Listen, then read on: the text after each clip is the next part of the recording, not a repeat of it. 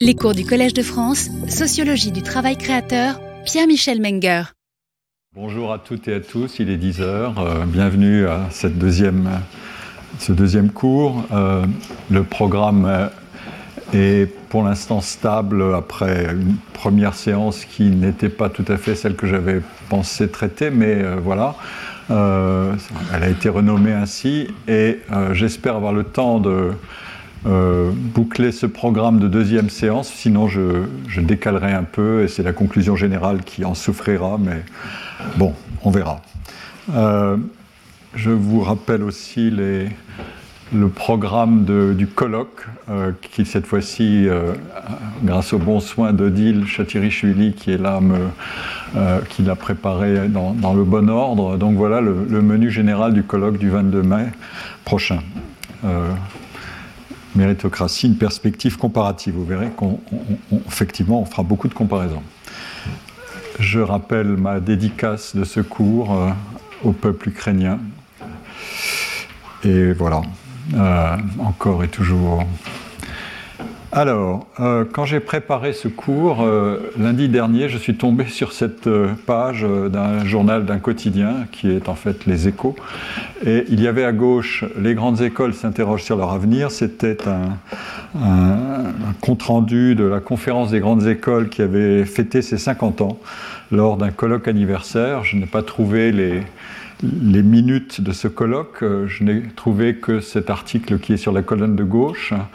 Et euh, sur la colonne de droite, il y avait un, autre article qui indiquait que la, fonction publique territoriale, pardon, euh, avait du mal à recruter. Il était question à la fois des policiers municipaux et aussi des secrétaires de mairie en bas.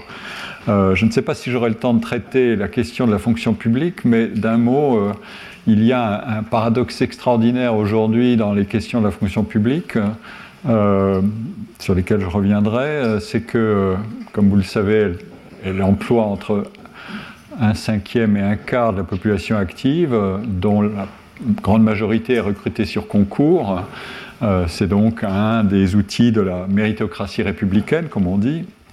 Et en même temps, on a affaire euh, à une baisse considérable d'attractivité des emplois publics, sauf sur certaines catégories très particulières, euh, et euh, à une baisse de ce qu'on appelle la sélectivité de ces concours. les champions en matière de baisse de sélectivité, c'est-à-dire qui attirent moins de candidats qu'il ne faudrait, c'est les enseignants. C'est un vrai grand problème aujourd'hui. Donc, euh, les deux colonnes résonnent dans le programme que je veux traiter, mais peut-être je ne traiterai pas tout aujourd'hui de la même manière. Euh, je traiterai la fonction publique et d'autres modalités de concours sans doute la semaine prochaine. Euh, en tout cas, pour ce qui est des grandes écoles, on a classiquement dans toutes les la somme des écrits qui ont été consacrés à la, euh, au problème de la méritocratie, euh, ou à leur éloge ou à leur critique sévère. Euh, les admissions dans les filières sélectives des universités font partie, et des grandes écoles, font partie du menu classique de la critique. alors, c'est intéressant de voir un peu les arguments qui sont développés, qui sont ici, mais je vais les, je vais les détailler à l'instant parce qu'ils ne sont pas très lisibles ainsi. D'abord, il est question d'excellence et de diversité. Quand la conférence s'interroge sur elle-même, des grandes écoles s'interrogent sur elles-mêmes, elle dit alors, euh, nous sommes un lieu d'excellence, donc euh, nous tâchons de recruter les meilleurs selon des modalités euh, procéduralement justes, par une juste compétition de type concours, mais on sait, et vous allez le, le voir chiffré très vite, qu'on manque de diversité sociale. Donc on satisfait un critère, mais pas l'autre. Et alors, le deuxième argument, c'est, et c'est souligné par euh, Pierre Mathieu, qui est euh, à la tête de Sciences Po Lille. Sciences Po Lille, c'est aussi une filière sélective. on va en énumérer un certain nombre, vous allez voir, euh, les grandes écoles n'ont pas le, monopole de la sélectivité. Pierre Mathieu, qui est aussi, le, je pense, le président du comité de suivi de la réforme du lycée de 2018, celui qui a d'ailleurs euh, fait un rapport sur l'inflexion qu'on devait euh, produire sur la, place des mathématiques après les premiers résultats assez désastreux qui voyaient la désaffection à l'égard des mathématiques en, première et en terminale, et il a corrigé le tir, ou il a essayé de corriger le tir, c'est donc lui. Et lui euh, dit, quels que soient les efforts qu'on fait, la proportion de boursiers euh, donc de populations moins favorisées ou défavorisées, n'est pas du tout importante. Euh, la, vraie, la très grande sélectivité est certes synonyme d'attractivité. Sélectivité, ça veut dire que, euh, vous l'imaginez bien, l'offre de place est inférieure à la demande. et donc, ça veut dire que ces, endroits sont, sont, très attractifs, mais cette sélectivité puisqu'elle est importante, elle fait peur aux candidats qui s'autosélectionnent euh, pour dire ça n'est pas pour moi, et parmi ceux-là sont surreprésentés les candidats de, milieux populaires. Euh, et il indique c'est bien dommage car s'ils parviennent à, entrer, ils réussissent très bien. Autrement dit, on a le fameux phénomène des Lost Einsteins, comme on dit euh, pour faire un peu vite, c'est-à-dire qu'on sacrifie une partie du potentiel de la population si on n'a pas les bonnes procédures. Et donc, il rajoute, il faudrait euh, que tous les élèves boursiers soient accompagnés dès la quatrième. Euh, il y a une masse considérable d'expérimentation dans le monde scolaire. Euh, euh, j'en vois tout le temps, notamment aux États-Unis, pour corriger les, inégalités. C'est encore beaucoup plus flagrante là-bas qu'ici. Et on a toutes sortes de mécanismes, les charter schools, qui, ont une discipline de faire et qui imposent un, un type de pédagogie et de pacte enseignant-élève qui est très, très rude et en même temps très productif, mais il y a des formules de supplément de formation, de high dosage euh, mathematics et des choses comme ça. Il y en a énormément. Et l'argument, on, le reverra tout à l'heure, c'est toujours il faut pouvoir intervenir suffisamment tôt. Euh, pour corriger toutes sortes d'inégalités et d'écarts de chance. La question est jusqu'où on remonte et avec quels moyens, évidemment. Euh, et ça, c'est un, un, énorme problème. Euh, le mécanisme qui est derrière, c'est un mécanisme d'avantage ou de désavantage cumulatif euh, qui est très redoutable. Donc euh, l'argument qui est indiqué ici, c'est, eh bien, euh, mettons tout de suite, dès la quatrième, quelque chose en place. Mais on pourrait dire, euh, on le fait avant et euh, il y a des formules, les zones d'éducation prioritaire, etc., etc.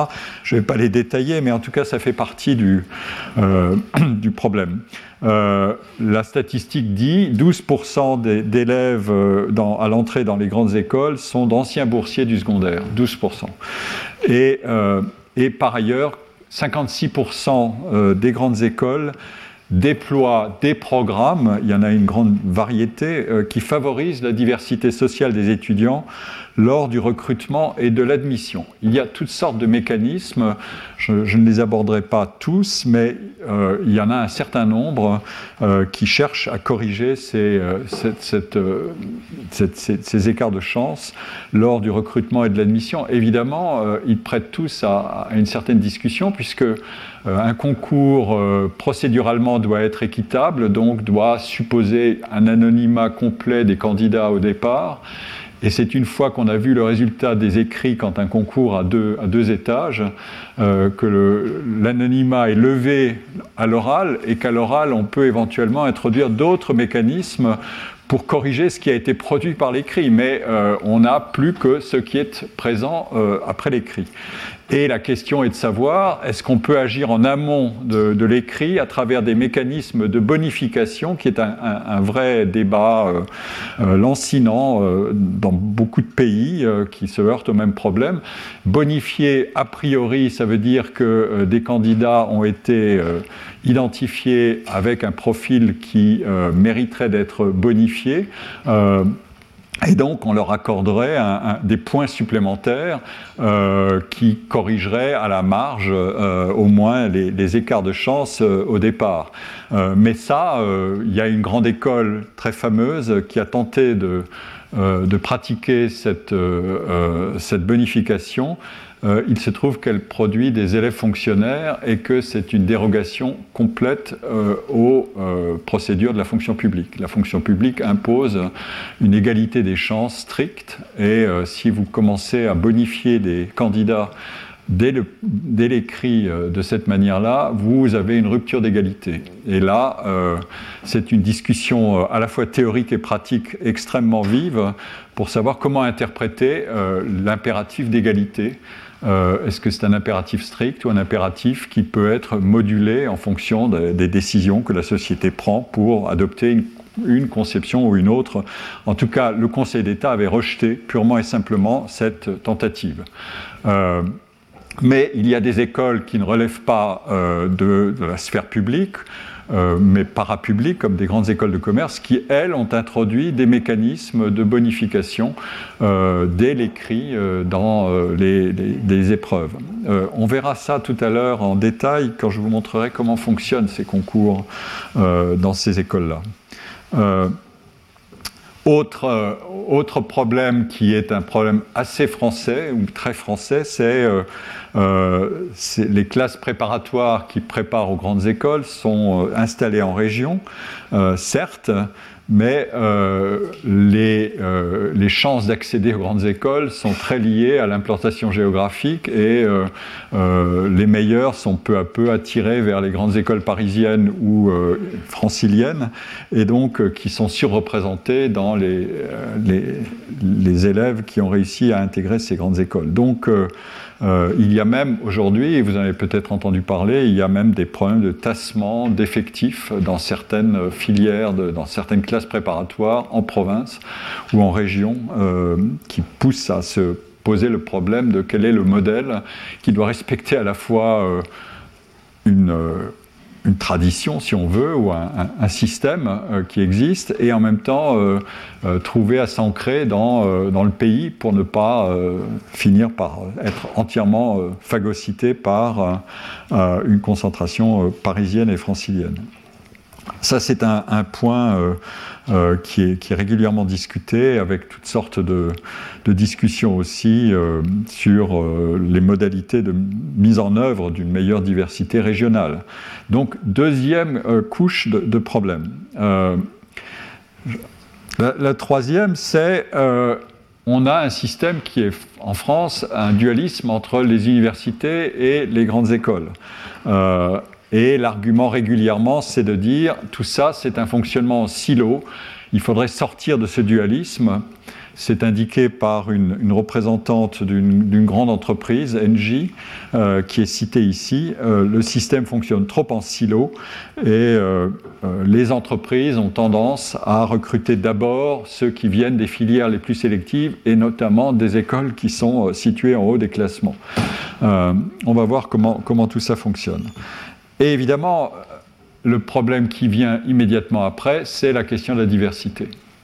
Euh, et il est soulevé dans le compte-rendu euh, qui est donné ici. Euh, je ne peux pas faire mieux que de vous citer ce compte-rendu puisque je n'ai pas les minutes de la, conférence.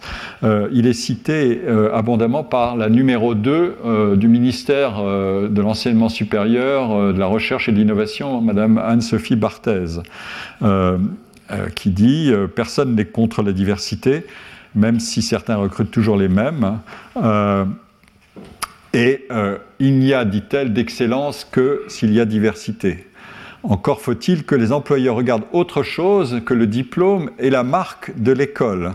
Alors là, on entre dans un sujet intéressant c'est qu'est-ce qu'on produit quand on produit des étudiants euh, par des filières euh, euh, de haut niveau ou de moins haut niveau? Qu'est-ce que valent les qualifications par rapport aux besoins ou aux demandes de la société, du marché du travail, des employeurs, des métiers, de leur transformation, etc. etc. Autrement dit, est-ce que les connaissances qu'on leur a fournies suffisent à, les qualifier pour un, un emploi ou est-ce qu'il y a beaucoup d'autres choses? Deux points différents. Il y a deux points derrière ça. C'est euh, premièrement, est-ce que j'ai assez de postes pour les qualifications que j'ai Est-ce qu'il y a assez d'emplois pour les qualifications de détiennent les, étudiants? On a vu la semaine dernière qu'il y a un, désajustement entre la production de diplômés et la création d'emplois qualifiés ou très qualifiés. J'aurai encore l'occasion d'y revenir la semaine prochaine. Il y a des, paradoxes extraordinaires. Par exemple, dans les professions intermédiaires, on commence à recruter des docteurs, euh, ce qui est tout à fait anormal, et dans la fonction publique y compris, évidemment. Euh, donc ça, c'est un point. Mais l'autre, c'est, euh, mais qu'est-ce qu'on veut au juste produire quand on, produit, quand on diplôme quelqu'un Est-ce qu'on veut simplement s'assurer qu'il est capable d'apprendre? Ça, c'est ce qu'on appelle la théorie du signal. Le, le contenu d'enseignement importe moins que les euh, aptitudes que, manifestent les étudiants quand ils sont capables d'aller jusqu'au bout d'un cycle d'études, ils manifestent une capacité d'apprendre. Et l'essentiel de l'apprentissage se fera ensuite sur le tas. Euh, c'est un argument... Important euh, qui est complexe parce qu'il n'est pas facile à documenter empiriquement, mais il a un fondement, au moins pour une partie de, l'argument, c'est de dire euh, la composante formatrice de l'activité qu'on mène est absolument essentielle. Une des plus grandes inégalités dans le monde du travail, c'est est-ce que mon métier continue à me former ou non? Est-ce qu'il y a suffisamment d'éléments de formation dans mon activité pour que je continue à me développer? Et euh, ce qui veut dire aussi que au lieu de pratiquer un vocabulaire des qualifications, euh, j'aurai l'occasion d'y revenir aussi, euh, on va pratiquer un vocabulaire des compétences. Euh, les compétences englobant beaucoup de choses qui sont à la fois cognitives et non cognitives. et là, les employeurs prennent la parole. par exemple, est cité le, le, DRH de L'Oréal, une de nos gloires du capitalisme français et il dit, Bruno, Benoît Serre, pardon, on récupère parfois des jeunes avec de super diplômes, mais qui ne savent rien faire et voudraient nous expliquer comment définir la stratégie. Alors qu'ils devraient commencer par écouter et apprendre à faire. Voilà. Donc, euh, euh, vous voyez, le problème euh, n'est pas négligeable. Alors, on ne peut jamais généraliser, mais on désigne quelque chose. Je vous donne juste quelques indices d'un certain nombre de problèmes. Et puis, le dernier point, c'est qu'est-ce que c'est que les bonnes procédures pour euh, former, euh, y compris dans des filières sélectives? Est-ce que les concours restent un, bon, moyen? Euh, Là, euh, c'est à nouveau la numéro 2 du ministère de l'Enseignement supérieur qui, prend, qui, est citée. Euh, je pense que les citations doivent être fiables. Euh, elle suggère de réformer les concours pour tout le monde et pas simplement ici ou là, à façon, en fonction des, initiatives de telle ou telle école, au lieu d'avoir des boursiers stigmatisés par les points bonus, ce que j'ai dit tout à l'heure, les, les, bonifications. Donc, hop, si on parle de compétences euh, et si on veut rechercher plus de diversité, on ne peut pas l'obtenir par le système du concours, euh, où euh, on l'obtiendra moins facilement que peut-être par d'autres systèmes. Mais là, on entre dans un autre, dans un autre monde, effectivement. et on voit bien euh, tout ce qu'on peut citer pour euh, décrédibiliser des concours. Dire, par exemple, et on, va le voir tout à l'heure, on ne peut pas recruter simplement, dit-elle, des élèves sur leur capacité à faire des équations mathématiques. Euh, il se trouve que Là, malheureusement, je pense qu'elle a mal choisi son exemple parce qu'il se trouve que la valeur des mathématiques est montante. Donc, il faut pouvoir faire peut-être pas systématiquement des équations aux dérivées partielles, etc., etc., des choses assez compliquées, mais il vaut mieux euh, manier des mathématiques correctement que pas. Alors, euh, voilà le, une brève introduction euh, aux questions que je vais, que je vais traiter voilà, c'était le, menu de ce que j'avais à, évoquer là-dessus. Je vous ai résumé les arguments ici. Euh, la sélectivité fait peur. Faut-il repenser le modèle? Qu'est-ce qu'il en est de la diversité? Les diplômes et les compétences? Et le mécanisme des concours. Alors, euh, quel est le paysage exact euh, de ces questions de sélection ou de sélectivité des formations supérieures? De quoi parle-t-on au juste? Euh, J'ai parlé de la cible principale qui était euh, les, grandes écoles qui sont la, filière la, plus ouvertement sélective euh, par un système de recrutement dans des classes préparatoires puis de concours. mais vous verrez que c'est c'est surtout au départ, dans l'accès aux classes préparatoires, que ça se passe, sauf pour certaines grandes écoles, mais d'autres euh, ont une mutualisation qui fait que 80 à 90% des élèves qui ont été admis ont une chance d'obtenir une école. Donc, euh, euh, ça n'est pas si risqué que ça ensuite. Donc, ça, c'est un point, mais il y en a un autre qui est Parcoursup. Alors, j'ai été consulté le dernier rapport du comité d'éthique euh, et euh, euh, de comité éthique et scientifique de Parcoursup. il est paru en 2023, en février, vous pouvez y accéder, c'est très, très, facile à trouver. Et on a un tableau extrêmement intéressant qui est fait sur la sélectivité ou non dans le, dans le système universitaire français, à travers les places qui sont offertes par Parcoursup je pense que beaucoup d'établissements passent par Parcoursup, mais pas tous. Euh, alors, en rouge, vous avez tout ce qui est sélectif hors université. Bon, ça ne concerne pas le monde universitaire. Et ils sont 37%, euh, sont des parcours sélectifs. Ici, vous avez en rouge et blanc, vous avez ce qui est sélectif, mais dans l'université. Et il y a toutes sortes de mécanismes qui existent dans l'université pour, euh, pour produire de la sélection, des doubles licences, euh, euh, toutes sortes de formules d'organisation des parcours qui permettent de, ou qui qui, produisent de la, sélection d'étudiants, y compris aussi évidemment par les parcours ascendants. Une fois que vous êtes entré en, cycle de licence, ensuite pour passer en master, euh, il faut aussi euh, être euh, passé par un, filtre sélectif. Tout le monde ne va pas passer en master 1 ou, ou, a fortiori 2, etc. Et en doctorat, c'est encore plus net. ensuite, nous avons une distinction qui est très intéressante, c'est c'est des filières, les, filières en jaune et en, vert, euh, ça fait 38% du total des, places offertes euh, dans l'université via Parcoursup, euh, donc à peu près à égalité avec les filières sélectives hors université. Il y en a une partie qui sont en jaune, qui sont, qui sont non sélectives mais attractives, c'est-à-dire qu'on introduit une dimension supplémentaire en disant euh, c'est des places, euh, vous pouvez y aller. Tous ceux qui, euh, cherchent, qui, veulent une place, peuvent, l'obtenir, mais malheureusement, il n'y a, pas assez de, monde pour ces places-là. ça n'est pas assez attractif. Donc, la non-sélectivité se divise en deux, comme dirait Mao Tse-tung, un, un, se divise en deux. et en vert, vous avez les filières non sélectives qui sont attractives.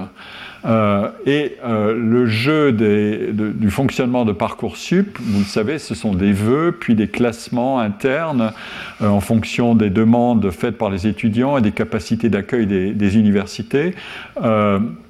Je ne vais pas détailler tout ça tout de suite, mais les universités peuvent fixer leurs propres critères de classement des demandes qui leur sont faites.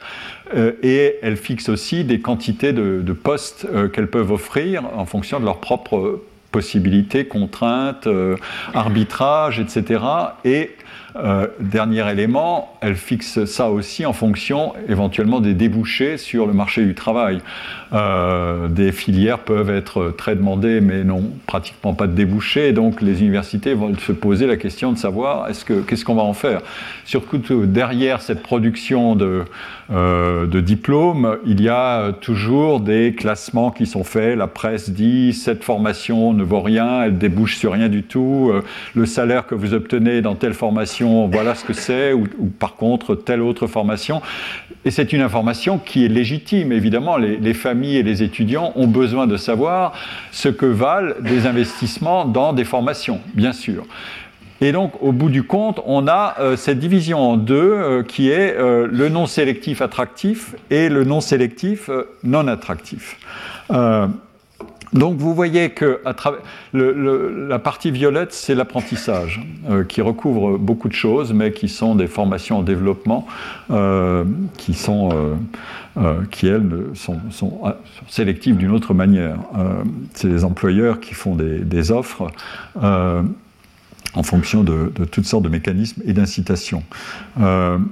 Euh, donc, ce que je veux dire par là, c'est que la, sélectivité des formations supérieures est en fait beaucoup plus complexe à décrire que le simple dualisme université tout le monde peut y entrer et euh, filière sélective des grandes écoles, euh, c'est une sélection euh, très forte. Dans l'université, par exemple, une des gloires du système universitaire français, hein, ça a été la création des filières courtes les IUT et les formations STS, des filières professionnalisantes sur deux ans.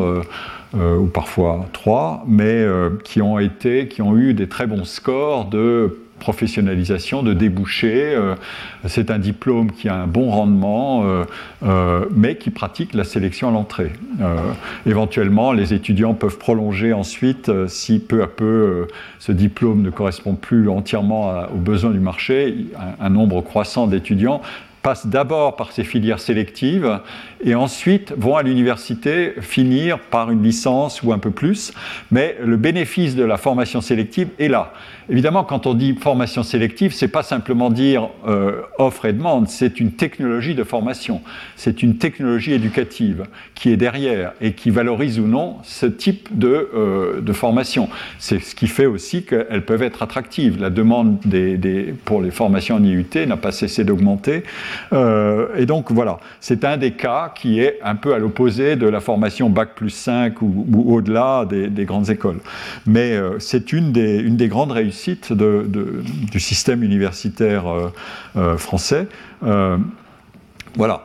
Et puis, il y a dans le, problème que pose la formation supérieure, il y a une tension spécifique qui est quel est son rendement exact.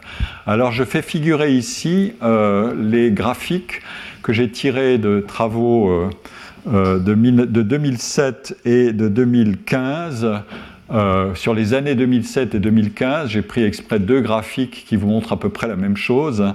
C'est la distribution des revenus euh, par euh, décile de la totalité de la population active française. Et vous voyez que la distribution est extrêmement plate, jusqu'à 90%.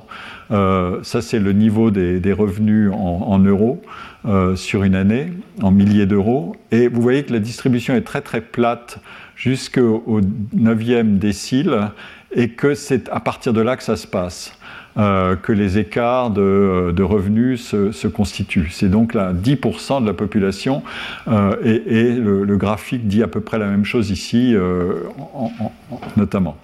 Et donc l'essentiel des enjeux dans les formations supérieures sélectives, c'est de savoir qui va accéder euh, à des revenus qui correspondent à des investissements en formation plus longues euh, et plus sélectives.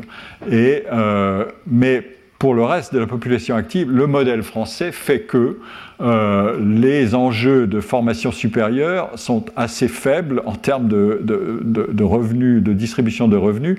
Enfin, on passe, euh, il y, a quand même des écarts évidemment, mais euh, ils sont moins élevés que dans des pays comme les États-Unis ou ailleurs. ici, vous avez la, statistique des niveaux de vie en 2019. 10% euh, de personnes ont moins de 11 000 euros, 50% euh, ont moins de 22 000, 10% euh, plus de 39 000, et donc ils sont, ils sont là, et 5% plus de 49 000.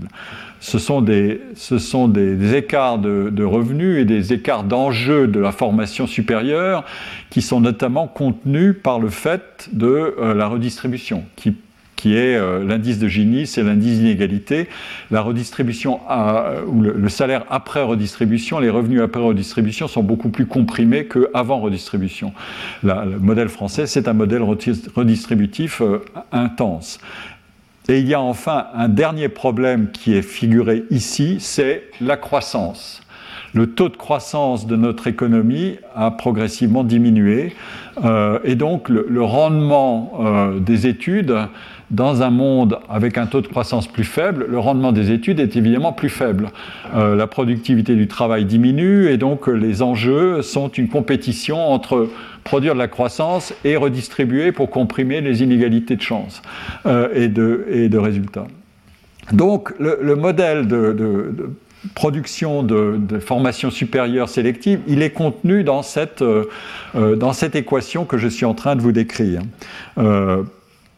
Il se trouve aussi, et je l'ai déjà indiqué la semaine dernière, que dans ce dernier décile, il y a à la fois des, individus qui sont effectivement diplômés de ces grandes écoles, notamment dans certaines filières, euh, les cadres dirigeants d'entreprise, euh, les, euh, la banque et les assurances, la haute technologie, donc les ingénieurs de haut niveau et aujourd'hui la, la high-tech. Mais il y a aussi, vous l'aviez vu, les sportifs, les, les, artistes, les personnels des médias et des industries créatives, et euh, des professions qui sont aussi sélectives à leur manière, et je vais les, je vais les présenter tout à l'heure, par exemple les professions de santé, euh, qui offrent un modèle tout à fait intéressant de combinaison entre vous pouvez y aller comme vous voulez, euh, c'est la, fameuse première année qui passe par Parcoursup, mais ensuite vous passez un examen à la fin de la première année, et alors là, ça commence à se fermer mais on a voulu le réformer en introduisant plus de diversité à un profil, mais j'anticipe. En tout cas, vous avez dans, cette, dans ce monde-là, vous avez des gens dont le diplôme est majoritairement très élevé, mais les sportifs, euh, on va y revenir tout à l'heure, non, euh, ça ne marche pas comme ça. C'est euh, une longue, un long mécanisme de, de sélection par étapes emboîtées euh, du début à la fin, et vous verrez comment euh, les écarts entre la population de départ et ceux qui finissent par être sportifs professionnels, elle est gigantesque, l'écart est gigantesque. Voilà, donc euh, voilà les, enjeux exacts de ce que c'est que cette, cette, question de sélectivité, avec quelques surprises, mais pour finir, je, je, vous redonne un, magnifique travail de Christian Baudelot et Michel Glaude.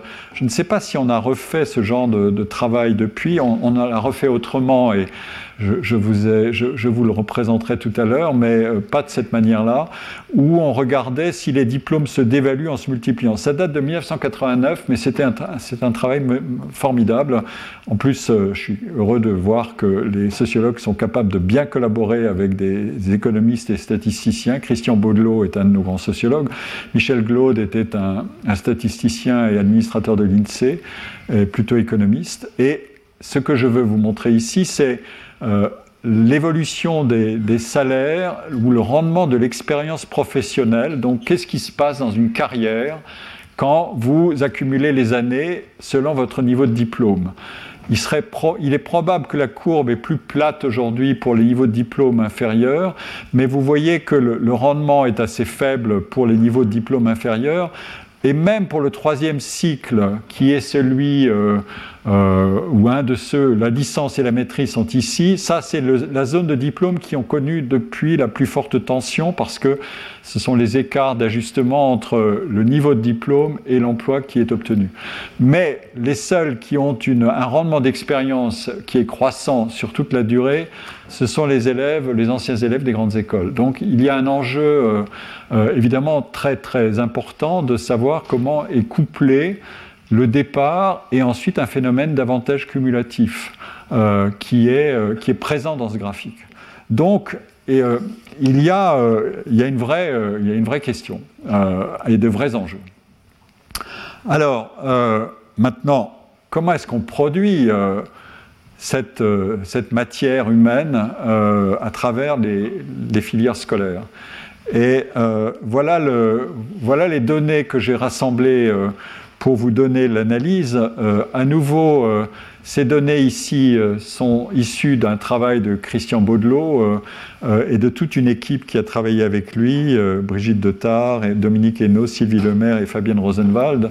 Les deux dernières, je crois, venaient de la DEP, du ministère de l'Éducation nationale. Et vous avez ici le suivi des élèves et leur origine sociale depuis la sixième jusqu'aux classes préparatoires. Euh, en euh, bleu foncé, vous avez le milieu supérieur, comme il est appelé. En gris, vous avez les enseignants. Baudelot et ses collègues distinguaient systématiquement les, enfants d'enseignants.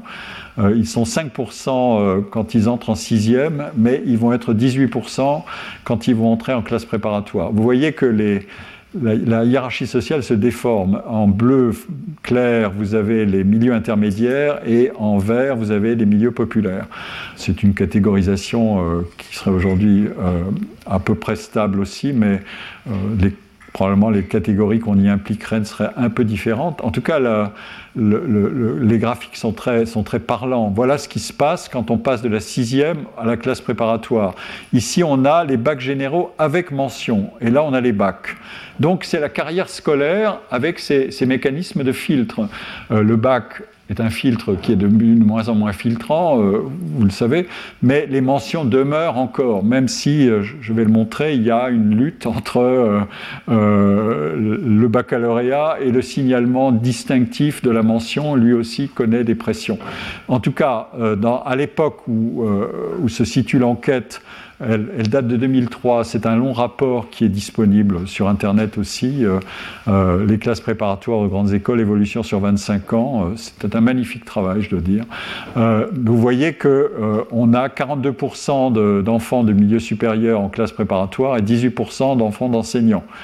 Et si on compare ensuite, c'est la distinction supplémentaire qui est faite ici, entre ceux qui sont inscrits en troisième cycle euh, en université, en année 5, si vous voulez, c'est le master 2, euh, et ceux qui sont euh, entrant dans les grandes écoles, vous voyez qu'il y a encore des écarts qui, sont, qui sont très importants. dans les, les, couleurs, vous les en êtes familiers maintenant, mais on a, on a là une preuve d'un mécanisme qui, joue. il y a effectivement des, écarts de, chance qui sont liés à, toutes sortes de mécanismes sur lesquels je vais revenir tout à l'heure. Euh, ici, pour continuer et prendre des données qui sont un peu plus récentes, mais sur le même principe, vous avez de nouveau, mais on n'a pas distingué ici, dans ce travail de Sylvie Lemaire de 2008, on n'a pas distingué les enfants d'enseignants. Mais vous avez la même, euh, la, même hiérarchie des chances. Vous entrez en sixième, voilà la distribution des, des catégories socioprofessionnelles euh, des plus favorisés aux moins favorisés. Et ici, vous avez les inscrits en, classe préparatoire, ici les bacheliers généraux avec mention. On n'a pas distingué les différentes mentions. Et là, vous avez des données de 2012, euh, donc on se rapproche du temps présent, mais euh, euh, vous avez de nouveau le même principe, bacheliers généraux, ensemble des bacheliers, et la, la, variable qui est mesurée, c'est la part des parents qui ont au moins un diplôme Bac plus 3. Donc ce sont les enfants de la massification scolaire et progressivement du développement de l'université. Qu'est-ce que font ces parents qui sont maintenant des parents diplômés? Euh, Comment est-ce qu'ils euh, transmettent tout ça et comment est-ce qu'ils forment leurs enfants? Eh bien, euh, les ensembles des bacheliers aujourd'hui comprend 30% de familles dont au moins un, un membre a un bac plus 3 et davantage. Euh, les bacheliers généraux, donc ni professionnels ni technologiques, euh, sont 42%.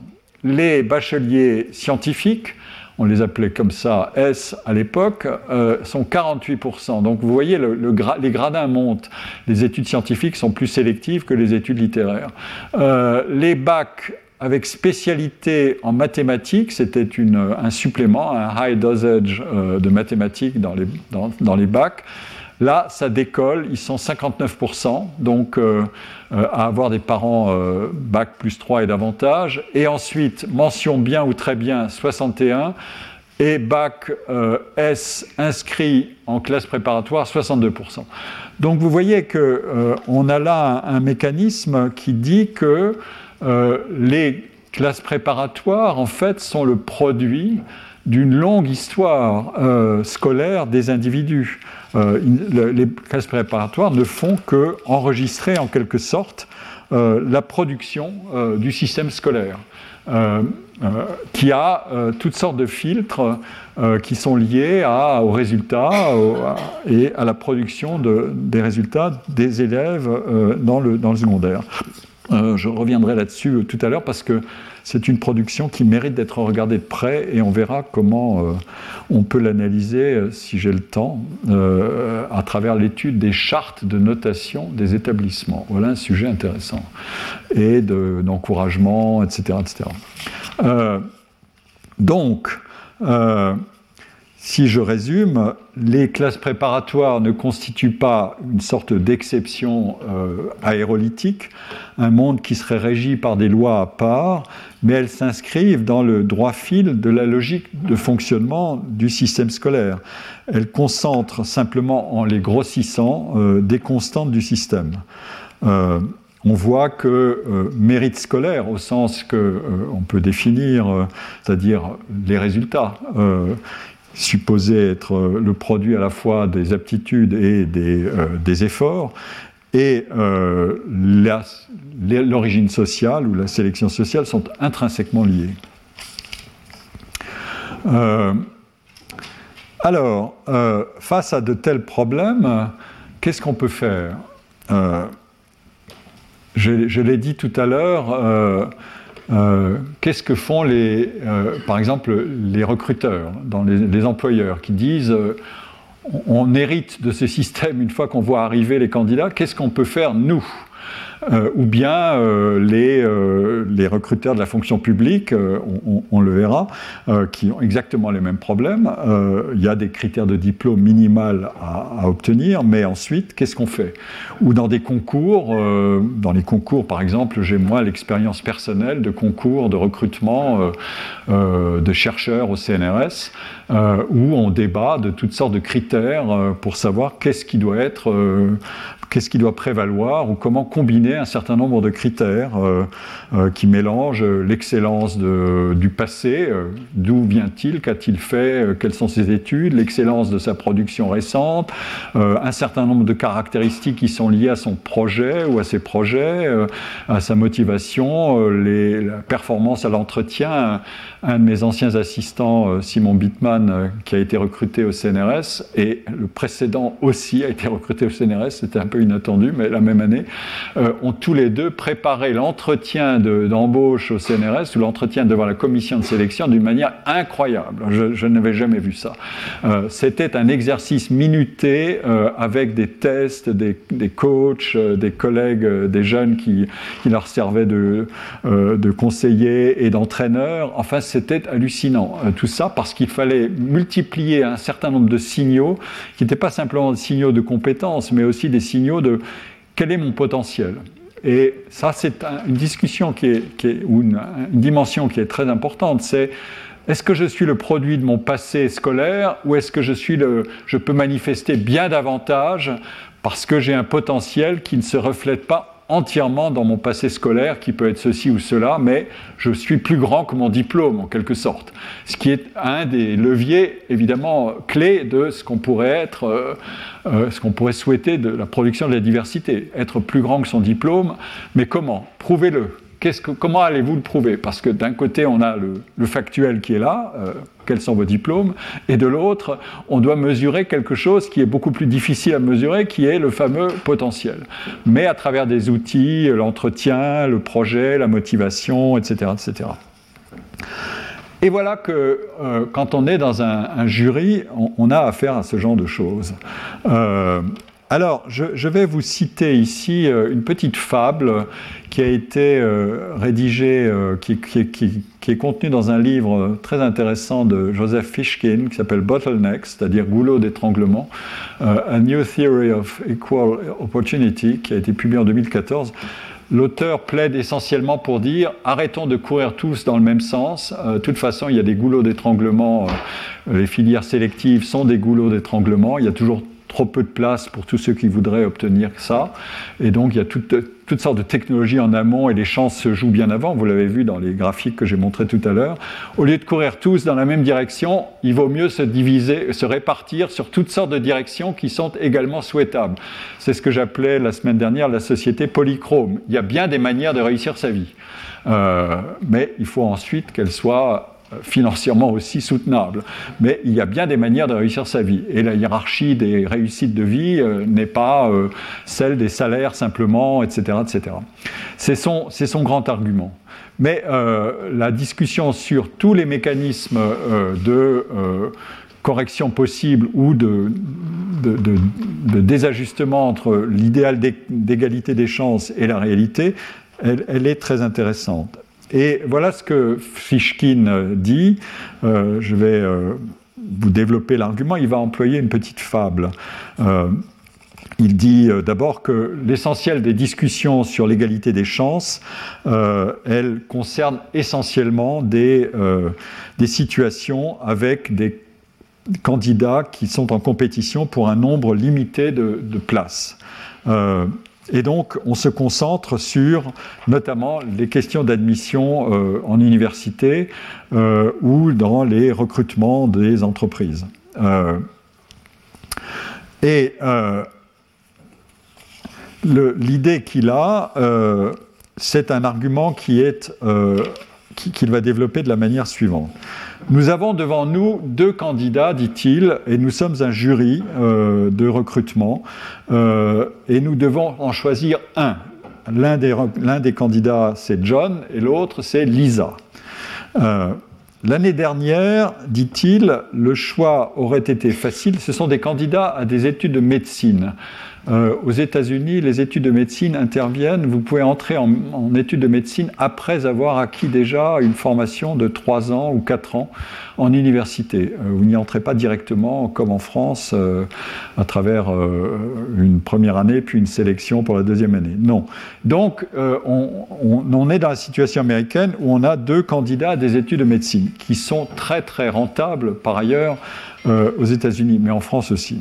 Et, les études de médecine figurent parmi les plus sélectives, qui recrutent le plus haut socialement, presque aussi haut que les, grandes écoles, ou parfois même davantage. Donc euh, l'enjeu est, considérable.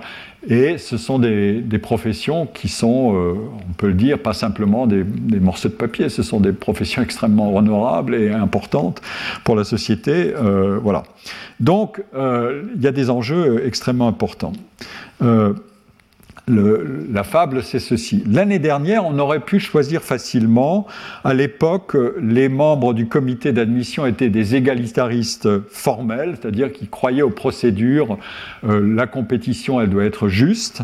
Euh, on examine les capacités de chacun, qui sont mesurées par un test d'admission, et on choisit le meilleur ou la meilleure. Mais euh, le, jury a eu connaissance d'un travail d'un journaliste qui est venu faire un exposé euh, mettons que ce journaliste, il aurait lu euh, les euh, comptes rendus de la conférence des grandes écoles que je viens de citer. le journaliste a fait un exposé sur les procédures d'admission et il a montré que toutes les personnes qui avaient été admises l'année d'avant étaient issues d'une famille très aisée. Donc il y a un trouble qui s'installe. Et donc le jury en question qui, doit, qui se réunit, il commence à se dire mais qu'est-ce qu'on fait? On est un peu choqué. Et donc on pourrait choisir de corriger le, test, euh, les biais du test, euh, mais euh, on peut aussi supposer que le test, avec son caractère assez rigoureux, n'était pas biaisé. Il prédit relativement bien des, des, performances médicales futures. Si on sait bien choisir les candidats, on, peut, en tout cas, avec les informations qu'on a, ceux qu'on choisit, ils ont effectivement les, les compétences qu'on recherche. Et pourtant, on sait aussi qu'il nous faudrait un peu plus d'équité, euh, ou beaucoup plus d'équité. Donc, euh, on ne peut pas simplement se contenter de la situation actuelle. Et donc, au lieu d'être des égalitaristes formels, nous allons être des égalitaristes rawlsiens, du nom de, John Rawls. Euh, donc, nous avons décidé que désormais, nous allons juger les candidats uniquement non plus sur euh, leur performance, mais sur leur talent. Alors le talent, c'est plus que le diplôme ou le test, c'est euh, notamment le potentiel, on appelle ça aussi des aptitudes, et leurs efforts. C'est une des équations dont vous vous souvenez, euh, pour ceux qui étaient là l'année dernière, euh, le mérite égale talent plus effort dans la discussion, dans l'équation qu'avait donnée euh, Michael Young, l'auteur de Rise of Meritocracy, même s'il y, il, y injectait une forte dose de, critique, évidemment.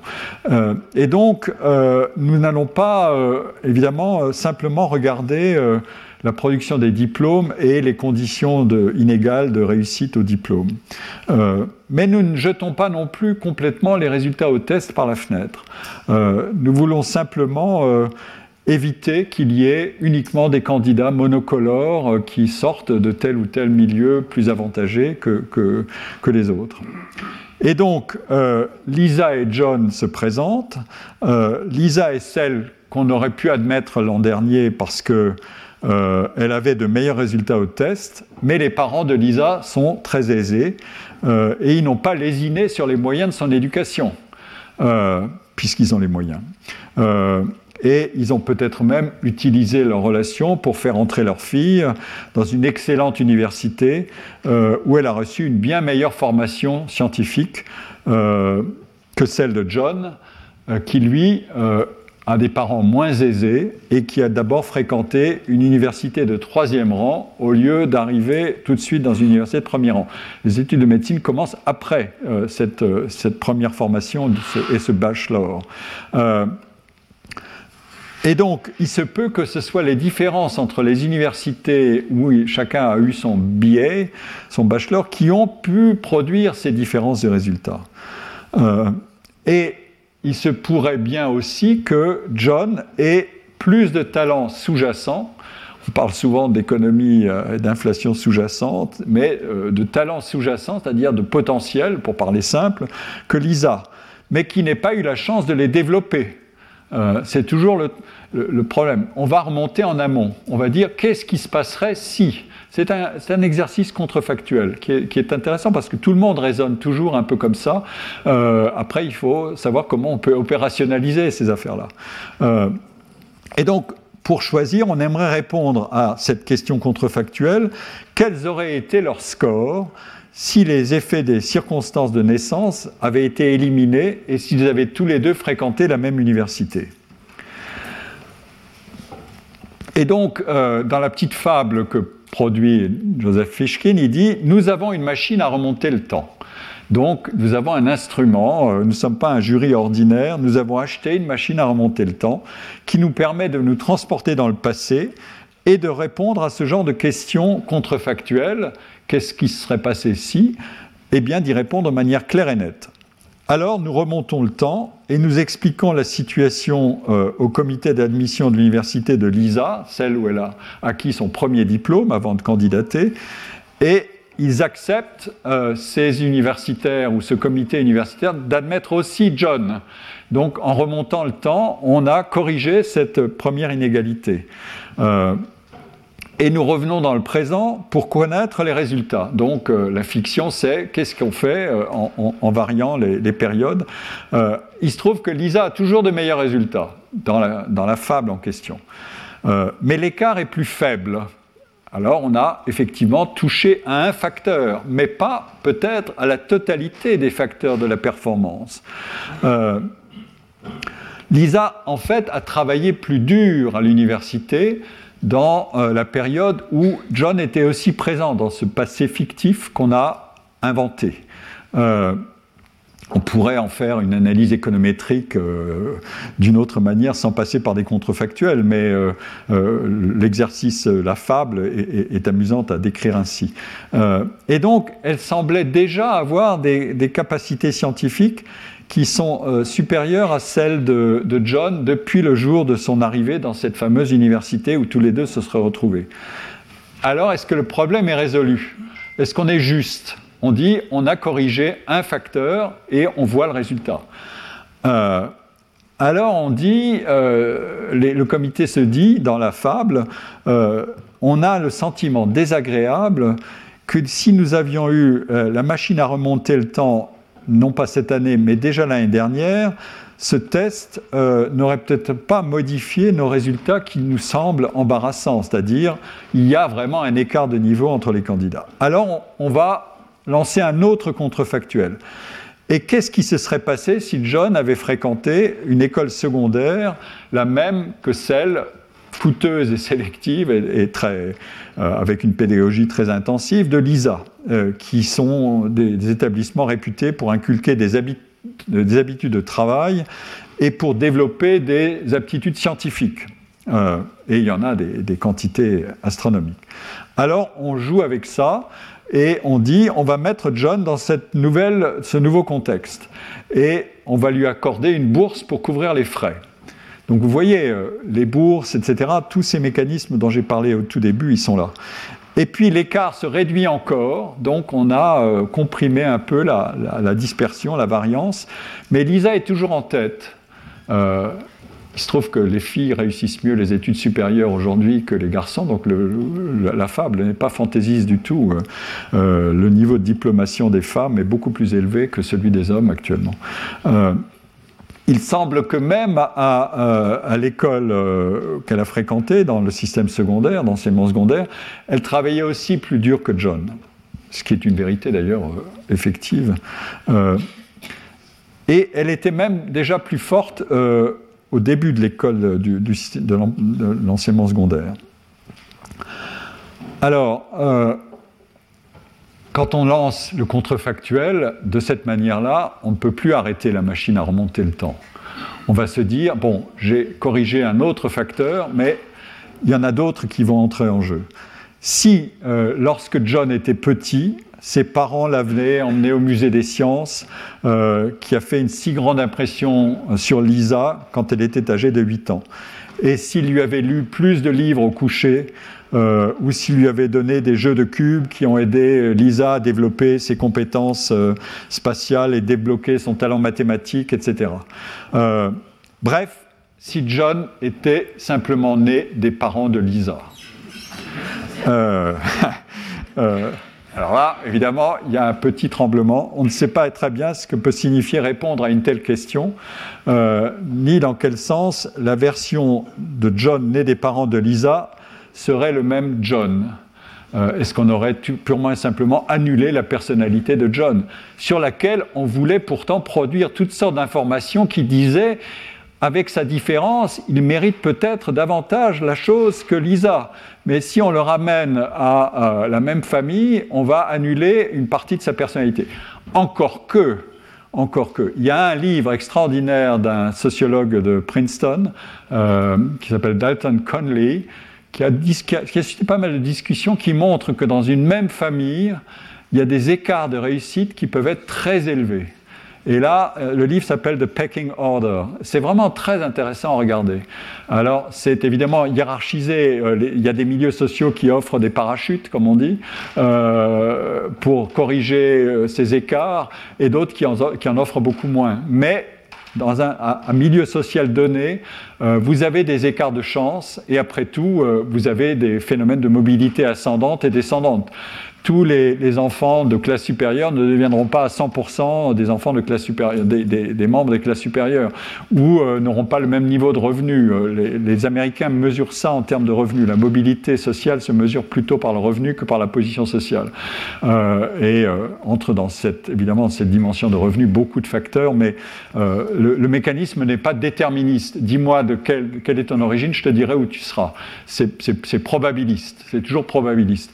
Et comme disait euh, euh, les statisticiens du 19e siècle, il y a toujours une régression vers la moyenne. Ça, c'est une information assez douloureuse quand on a, euh, mettons, vous avez réussi très bien, donc vous êtes sur une pente extrêmement ascendante, vos, parents étaient, ou vos grands-parents étaient paysans, votre papa était professeur des écoles, et vous-même, vous êtes professeur au Collège de France, c'est exactement mon, destin. Euh, qu'est-ce que deviendront mes enfants après euh, voilà, euh, on peut l'adapter à d'autres collègues du Collège de France. Qu'est-ce que sont devenus les enfants de Pierre Bourdieu qui sont tous les droits passés par l'école normale supérieure, mais après, etc. etc. On, peut, on peut multiplier les exemples. La réponse n'est pas univoque. Euh, c'est ça qui est très intéressant. Donc, le, raisonnement de cette petite fable n'est pas tout à fait inutile. En tout cas, on voulait isoler quelque chose comme euh, des facteurs liés à la fois à la naissance et au milieu d'origine et au milieu dans lequel un enfant a grandi, a été formé, a bénéficié des investissements éducatifs plus ou moins. Et on voulait aussi isoler ce que peuvent être des aptitudes particulières.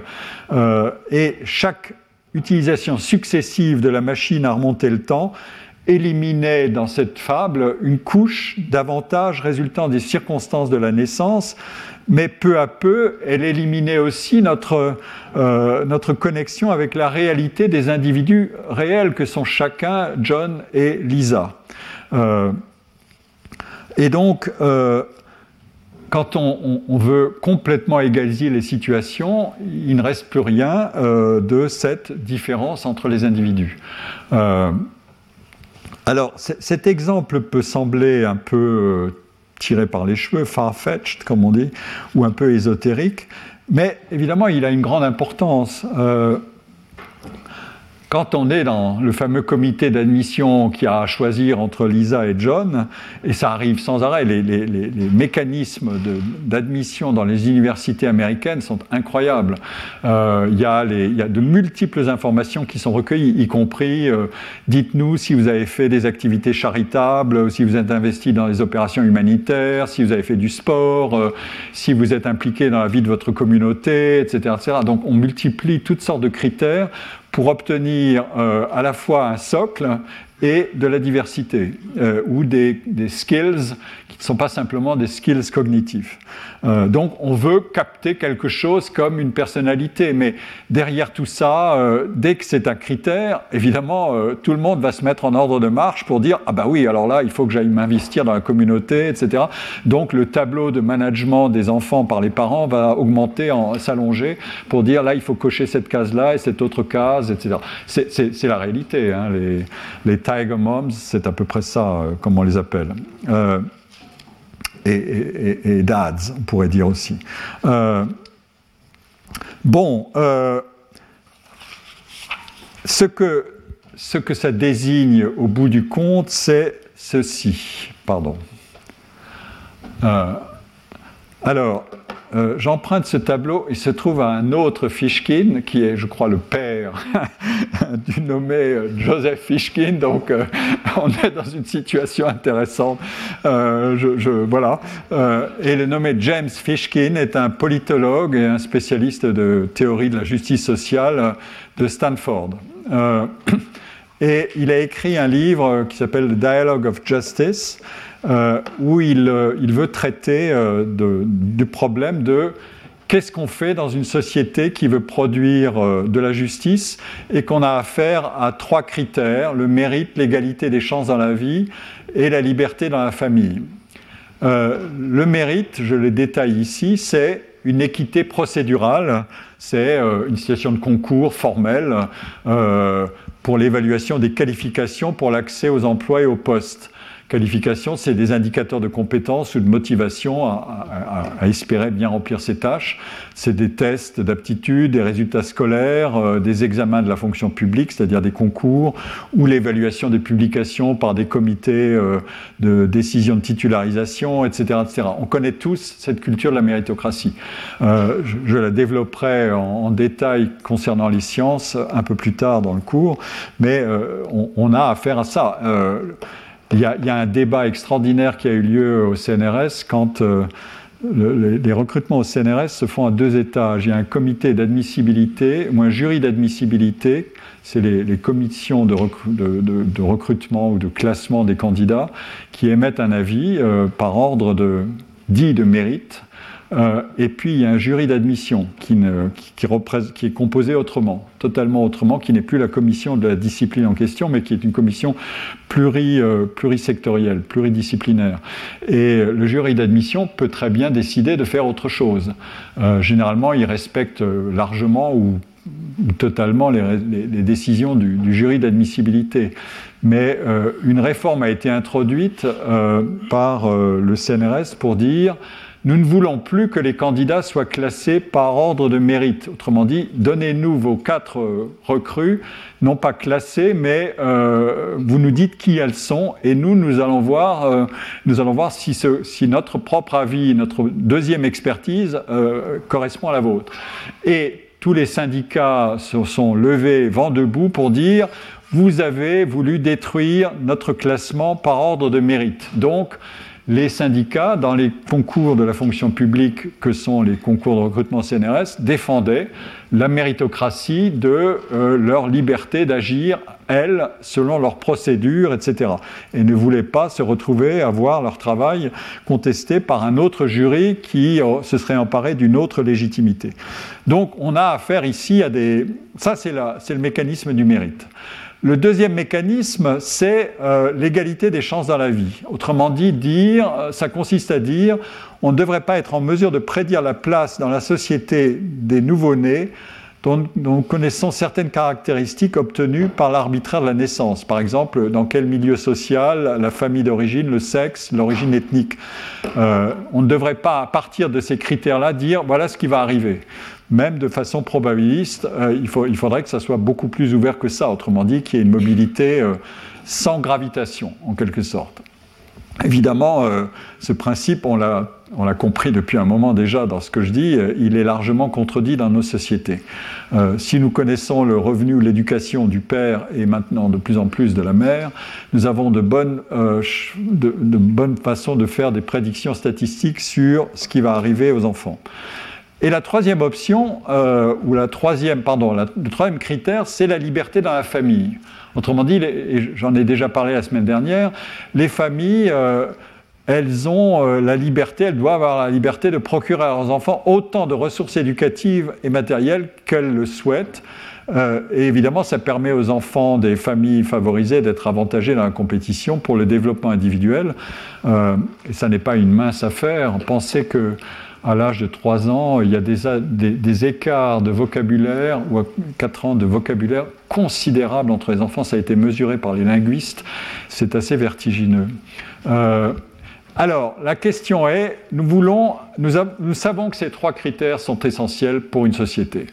Euh, il faut pouvoir juger dans une compétition juste, il faut pouvoir ne pas faire fonctionner le déterminisme le plus euh, brutal, et il faut garder une liberté d'action euh, pour que les parents veuillent le meilleur pour leurs enfants. Bon, point alors est-ce que ces trois critères fonctionnent ensemble?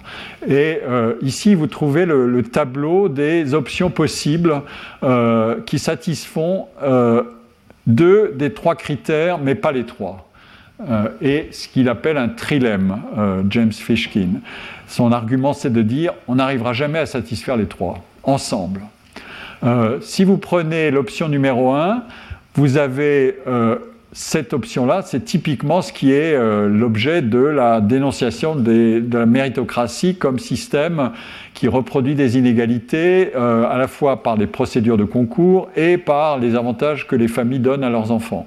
Euh, donc, la voilà qui ne satisfait pas le critère de l'égalité des chances dans la vie puisqu'il est fait pour tirer parti du passé des individus et les propulser dans le futur. L'option numéro 2, elle satisfait le critère du mérite et elle satisfait euh, le critère de l'égalité des chances dans la vie, mais ça veut dire qu'elle va sacrifier euh, la liberté de famille. Et j'en ai parlé la semaine dernière en pensant, en parlant des kibbutz ou des sociétés qui enlèvent leurs enfants, ça c'est encore plus radical, qui enlèvent leurs enfants à leur famille et qui les mettent dans des internats ou des choses comme ça. Donc c'est un mécanisme qui est euh, qui va égaliser les chances, mais qui va être euh, qui va totalement détruire les libertés dans la famille.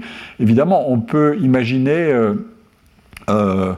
il y, a eu, j'avais dit, il y a des, travaux sur euh, la révolution maoïste et, son, et, ses effets. Euh, la révolution maoïste était un peu dans, cette, euh, dans ce mécanisme-là. elle voulait enlever les enfants à leur famille.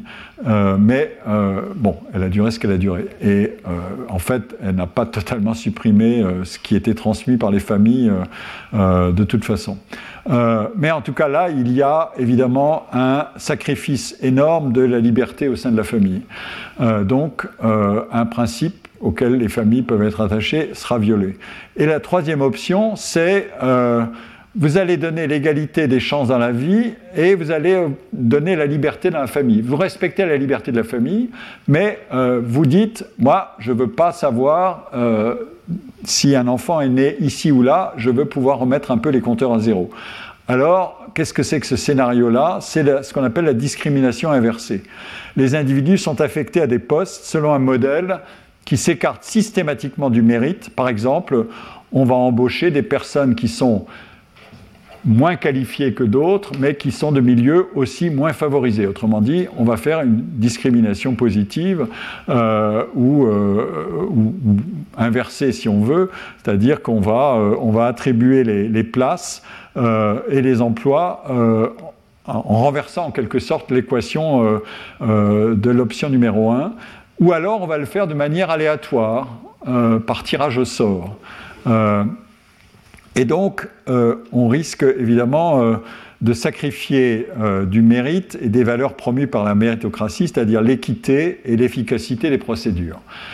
Là, vous voyez que c'est le point numéro un, le mérite qui passe à la trappe. Donc, comment est-ce qu'on se débrouille avec ce genre de, situation? L'argument de, de, James Fishkin, c'est de dire, quoi qu'on fasse, on n'arrivera pas à réaliser, euh, on n'aura pas 3, 3 euh, plus, euh, on n'a pas de scénario où toutes les conditions sont satisfaites. Il y a un arbitrage à faire et donc le trilemme, c'est pas un dilemme, c'est un trilemme. Il y a trois positions dans la situation, mais on peut pas. C'est intordable, comme on dirait. c'est évidemment un obstacle énorme à une théorie systématique de la justice sociale. Une théorie systématique, c'est une théorie qui dit voilà l'idéal, et maintenant débrouillez-vous pour le produire. Eh bien, euh, ce que ça dit, c'est euh, au lieu d'avoir euh, un, des, on, a, on aura des idéaux, mais on n'a pas d'idéal. Les idéaux sont contenus dans les, scénarios ici, mais si on avait les trois, les, trois, plus, on aurait un idéal. On ne l'a pas, on ne le trouve pas. Cela dit, dans ce scénario numéro 3, euh, euh, James Fishkin évoque les emplois qui seraient attribués de manière aléatoire. Euh, beaucoup, beaucoup de situations on pratique le tirage aléatoire. même par exemple les places pour les, les, Jeux olympiques, vous vous inscrivez pour dire je suis prêt à payer 100 euros ou 900 euros pour des places, mais la demande est supérieure à l'offre, du moins on suppose. Je ne sais pas si c'est, on verra. Euh, pour les places de 900 euros, il y aura un, espace mondial de vente. Mais ensuite intervient un tirage au sort. Euh, donc vous n'êtes pas assuré d'avoir, vos places. Euh, un, des, un des articles que, dont je me souviens avec le plaisir est un travail qui a été fait sur les, les malades du sida à l'époque où euh, on avait commencé à, utiliser les trithérapies, qui se sont révélées très efficaces. Et euh, l'argument était, il n'y a pas assez de molécules pour traiter tout le monde. Qu'est-ce qu'on va faire? C'est un choix tragique. Est-ce qu'on va dire, euh, est-ce qu'on a un critère pour dire qui mérite le plus la trithérapie en premier euh, Est-ce que c'est les, les, plus âgés Est-ce qu'il y a un degré de, euh, de pathologie qui est plus élevé qu'un autre, etc. etc. Est-ce que c'est parce que euh, ces malades-là ont une charge de famille, ou, etc., etc. Ou alors ils sont... Enfin bon, vous pouvez inventer toutes sortes de critères pour pondérer en fait chaque cas. Et... Et l'argument qui, qui, est classiquement utilisé dans ces situations-là, c'est le tirage au sort. On dit on n'a pas de principe de justice parfait, donc on va, on va tirer au sort. Mais tirer au sort, ça veut dire euh, faire jouer évidemment un, mécanisme qui se révélera euh, peut-être juste d'une certaine manière, mais terrifiant d'un autre, parce que vous jouez votre vie à la loterie.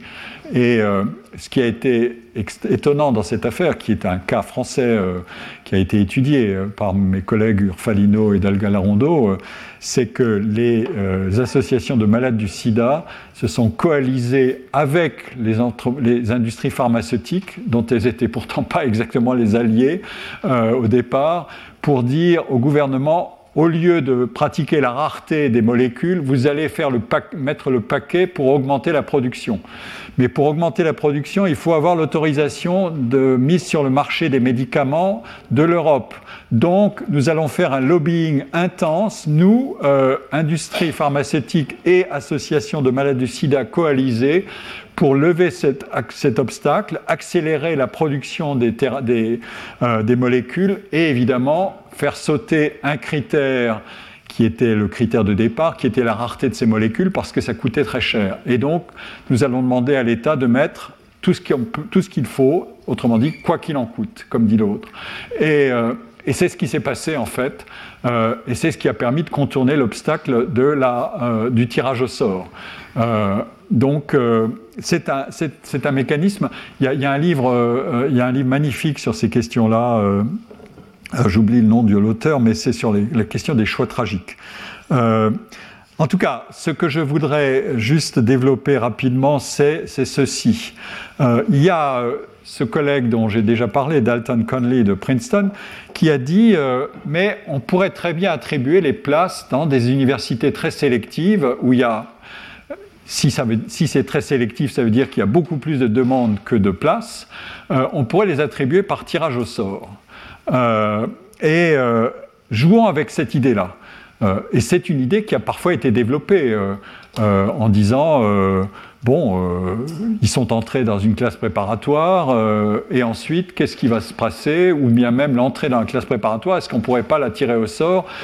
Le, ressort du raisonnement, c'est est-ce que c'est tirage au sort sans condition ou un tirage au sort pondéré? C'est là que va être la subtilité. Alors, quel est le, quel est le raisonnement? Le raisonnement, c'est de dire nous sommes, Harvard fait partie d'un ensemble d'institutions de très haut niveau. Aux États-Unis, c'est très hiérarchisé. Hein. Le monde universitaire américain, il est euh, classifié en universités de recherche très intensive, de recherche intensive, des universités euh, euh, d'enseignement supérieur, mais qui n'ont pas une recherche très intensive, etc. Des universités qui n'ont qu'un programme de 4 ans, et, etc. Des community colleges, etc. Donc vous descendez la hiérarchie. Harvard appartient à la, à la première catégorie, celle euh, où les taux d'admission sont, euh, sont, très faibles. J'espère avoir le temps de vous montrer un graphique là-dessus. et donc, entrer à Harvard ou entrer dans une université qui fait partie du même paquet, ça ne devrait pas faire beaucoup de différence, euh, puisqu'elles ont à peu près, sont situées dans le, même, dans, le même ensemble. Et pour les étudiants, ça devrait être un peu kiff-kiff. Quoi. Euh, si je suis diplômé de Harvard ou diplômé de Wisconsin-Madison, euh, ça ne devrait pas faire une énorme différence. Donc, euh, je pourrais très bien tirer au sort pour casser un peu la mécanique infernale de, de la pression sur les admissions qui suscitent sans arrêt des, controverses. Et pour les étudiants eux-mêmes, être diplômés de l'une ou l'autre, si elles sont à peu près de même niveau, donc pour l'université, avoir cette population d'étudiants ou l'équivalent par tirage au sort, comme dans une autre université, ça ne devrait pas faire énormément de différence. Et pour les étudiants eux-mêmes, ça ne devrait pas non plus faire de, grandes différences. Ça veut dire que si c'est comme ça, être admis à Harvard, c'est une affaire de chance. Ça devrait être une affaire de chance. Mais alors, euh, qu'est-ce qu'il en est du point de vue des parents? Eh bien, les parents, euh, eux, ils ne voient pas exactement la chose de la même manière. Ils veulent le meilleur pour leurs enfants. Et Conley lui-même est père de famille et se dit, moi, euh, il s'adresse à lui-même une objection en disant, ben non, moi j'aimerais bien que mes enfants aillent à Harvard parce que il y a toutes sortes de. Et puis d'ailleurs, j'ai déjà mis beaucoup de, de ressources en, marche pour les faire admettre, pour les préparer, et je les forme depuis longtemps pour être admis.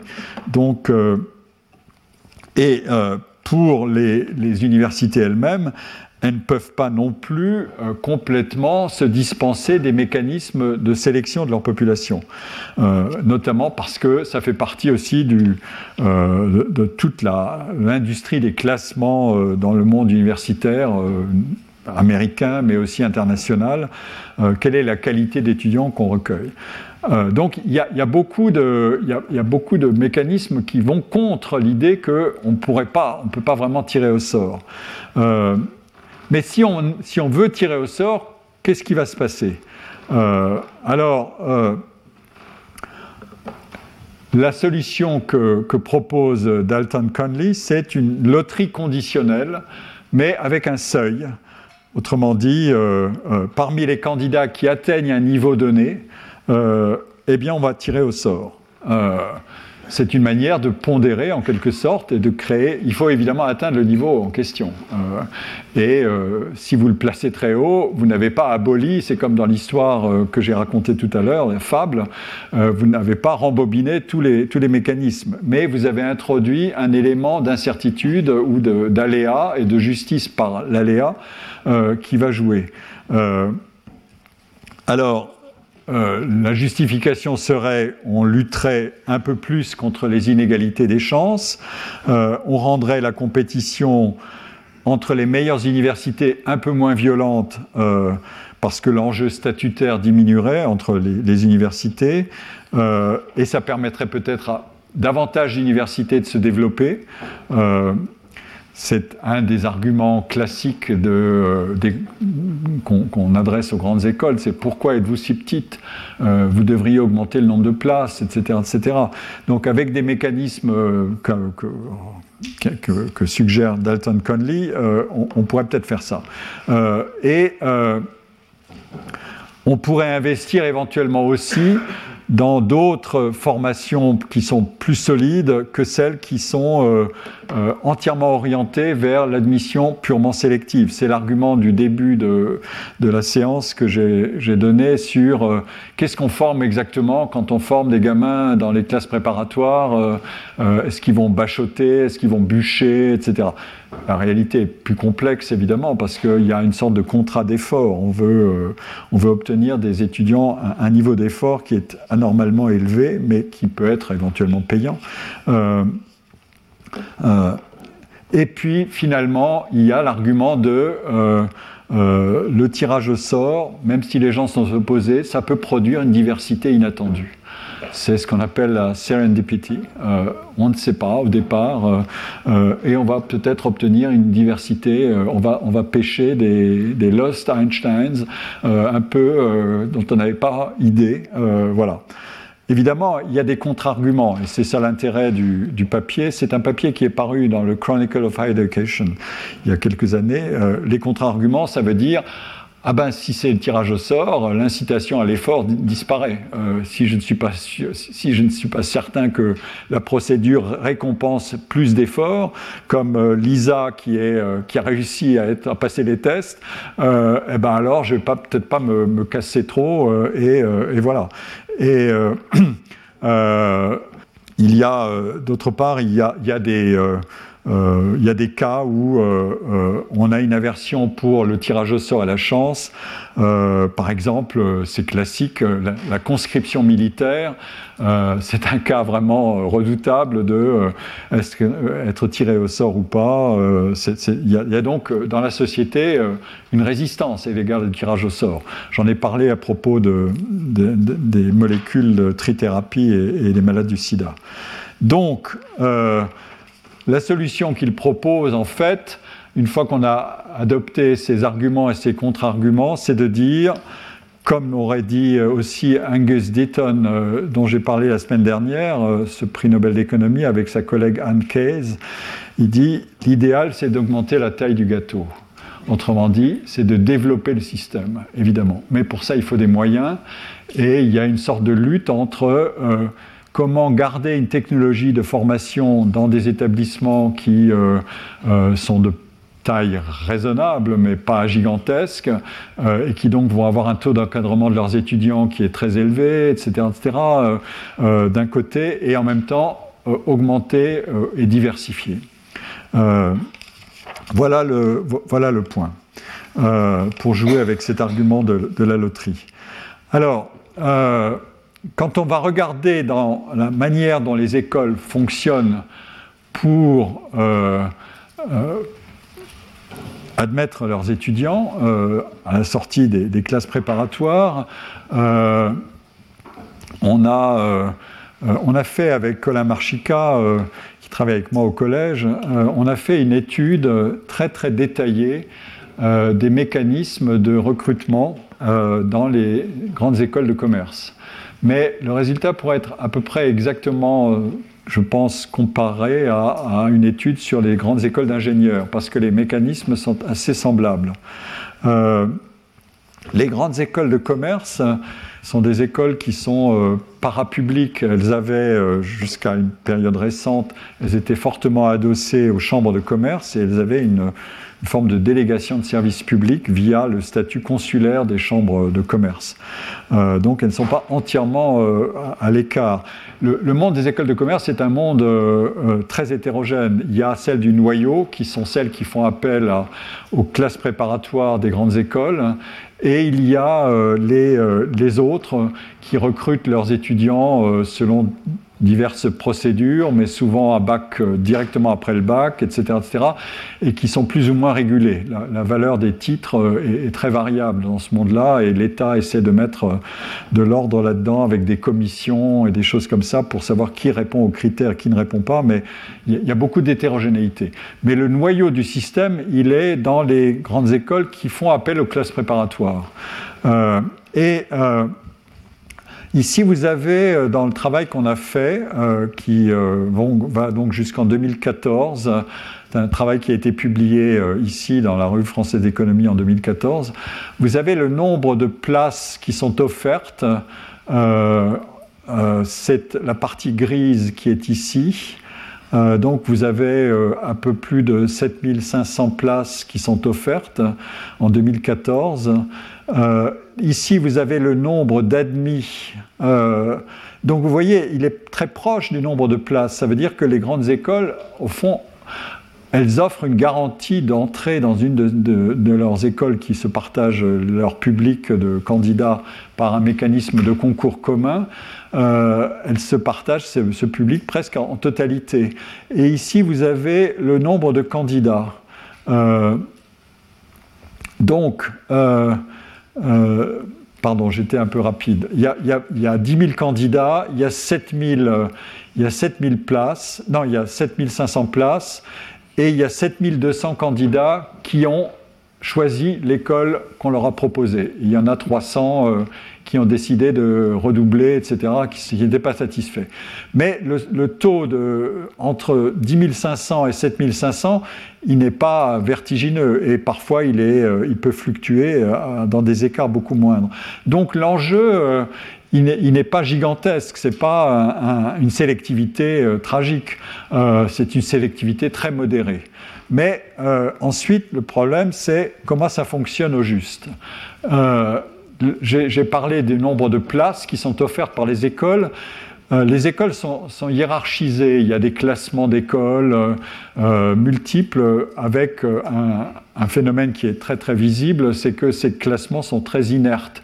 ils, sont, ils se reproduisent en haut très très fréquemment, ils, ne bougent pas beaucoup. Les cinq premières écoles sont les mêmes depuis, depuis 20 ou 30 ans, depuis que les classements existent. C'est HEC, l'ESSEC, l'ESCP, l'École supérieure de commerce Paris, qui a changé de nom,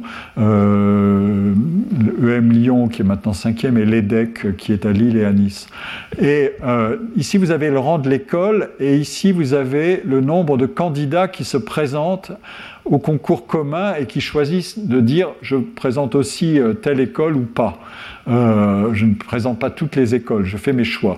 Donc il y a un mécanisme d'autosélection. Et vous voyez que la courbe, elle est, très, elle est, très, intéressante. Elle dit que euh, ceux qui visent l'école euh, la, plus élevée sont moins nombreux que ceux qui visent euh, des écoles d'un peu plus du milieu, à partir de entre le cinquième rang et le dixième rang, les effectifs de candidats montent. Autrement dit, les, candidats se sont auto-sélectionnés via ce système pour choisir là où ils auront des chances un peu plus raisonnables d'y arriver. et puis après, ça dégringole. Euh, en partie, là, il y a une anomalie qui est liée à une, des écoles, je crois que c'est Télécom Paris, mais euh, ça dégringole, si on faisait la courbe lycée, on aurait ça, euh, ça dégringole en fonction du rang, c'est-à-dire que les écoles les moins bien classées, et le classement est de connaissance commune, les écoles les moins bien classées attirent moins. C'est le fameux problème de l'attractivité. là, c'est du sélectif plus ou moins attractif. Tout à l'heure, je parlais du, non sélectif plus ou moins attractif. Ici, il y a le sélectif plus ou moins attractif. Tout ce qui est sélectif n'est pas attractif, surtout quand il y a une compétition entre les écoles et qu'elles ne se valent pas toutes. Et ici, vous avez euh, le nombre de places offertes et le nombre de candidats admis. vous voyez que euh, les candidats qui ont dans leurs vœux et leur score de réussite au, concours commun, euh, qui ont pu choisir la meilleure, le meilleur, qui ont pu faire le meilleur choix possible, ils choisissent effectivement à 100% l'école à laquelle ils pouvaient aspirer en fonction de leurs résultats. C'est ici que ça se décroche. Le rouge, c'est le nombre d'admis. Autrement dit, euh, dans les écoles de moins bonne qualité, les gens ne viennent pas, ne sont pas tous prêts à y aller. Et donc, on pouvait, on, leur offrait la place, mais ils n'en ont pas voulu. Donc, euh, les écoles ont du mal à remplir. Et euh, euh, le graphique est présenté ici d'une autre manière, c'est le taux de, places offertes qui est couverte par les affectations. Autrement dit, est-ce que toutes les places ont été affectées ou non? Est-ce que les élèves ont voulu de ce qu'on leur a proposé ou pas? Et vous voyez que ça décroche à partir du, euh, du 22, 23e rang, euh, on tombe dans des. Et puis progressivement, ça dégringole dans les écoles de, de moins bonne qualité. Donc, il y a une sélection dans la sélection, mais euh, à, partir d'un mécanisme qui est assez sophistiqué.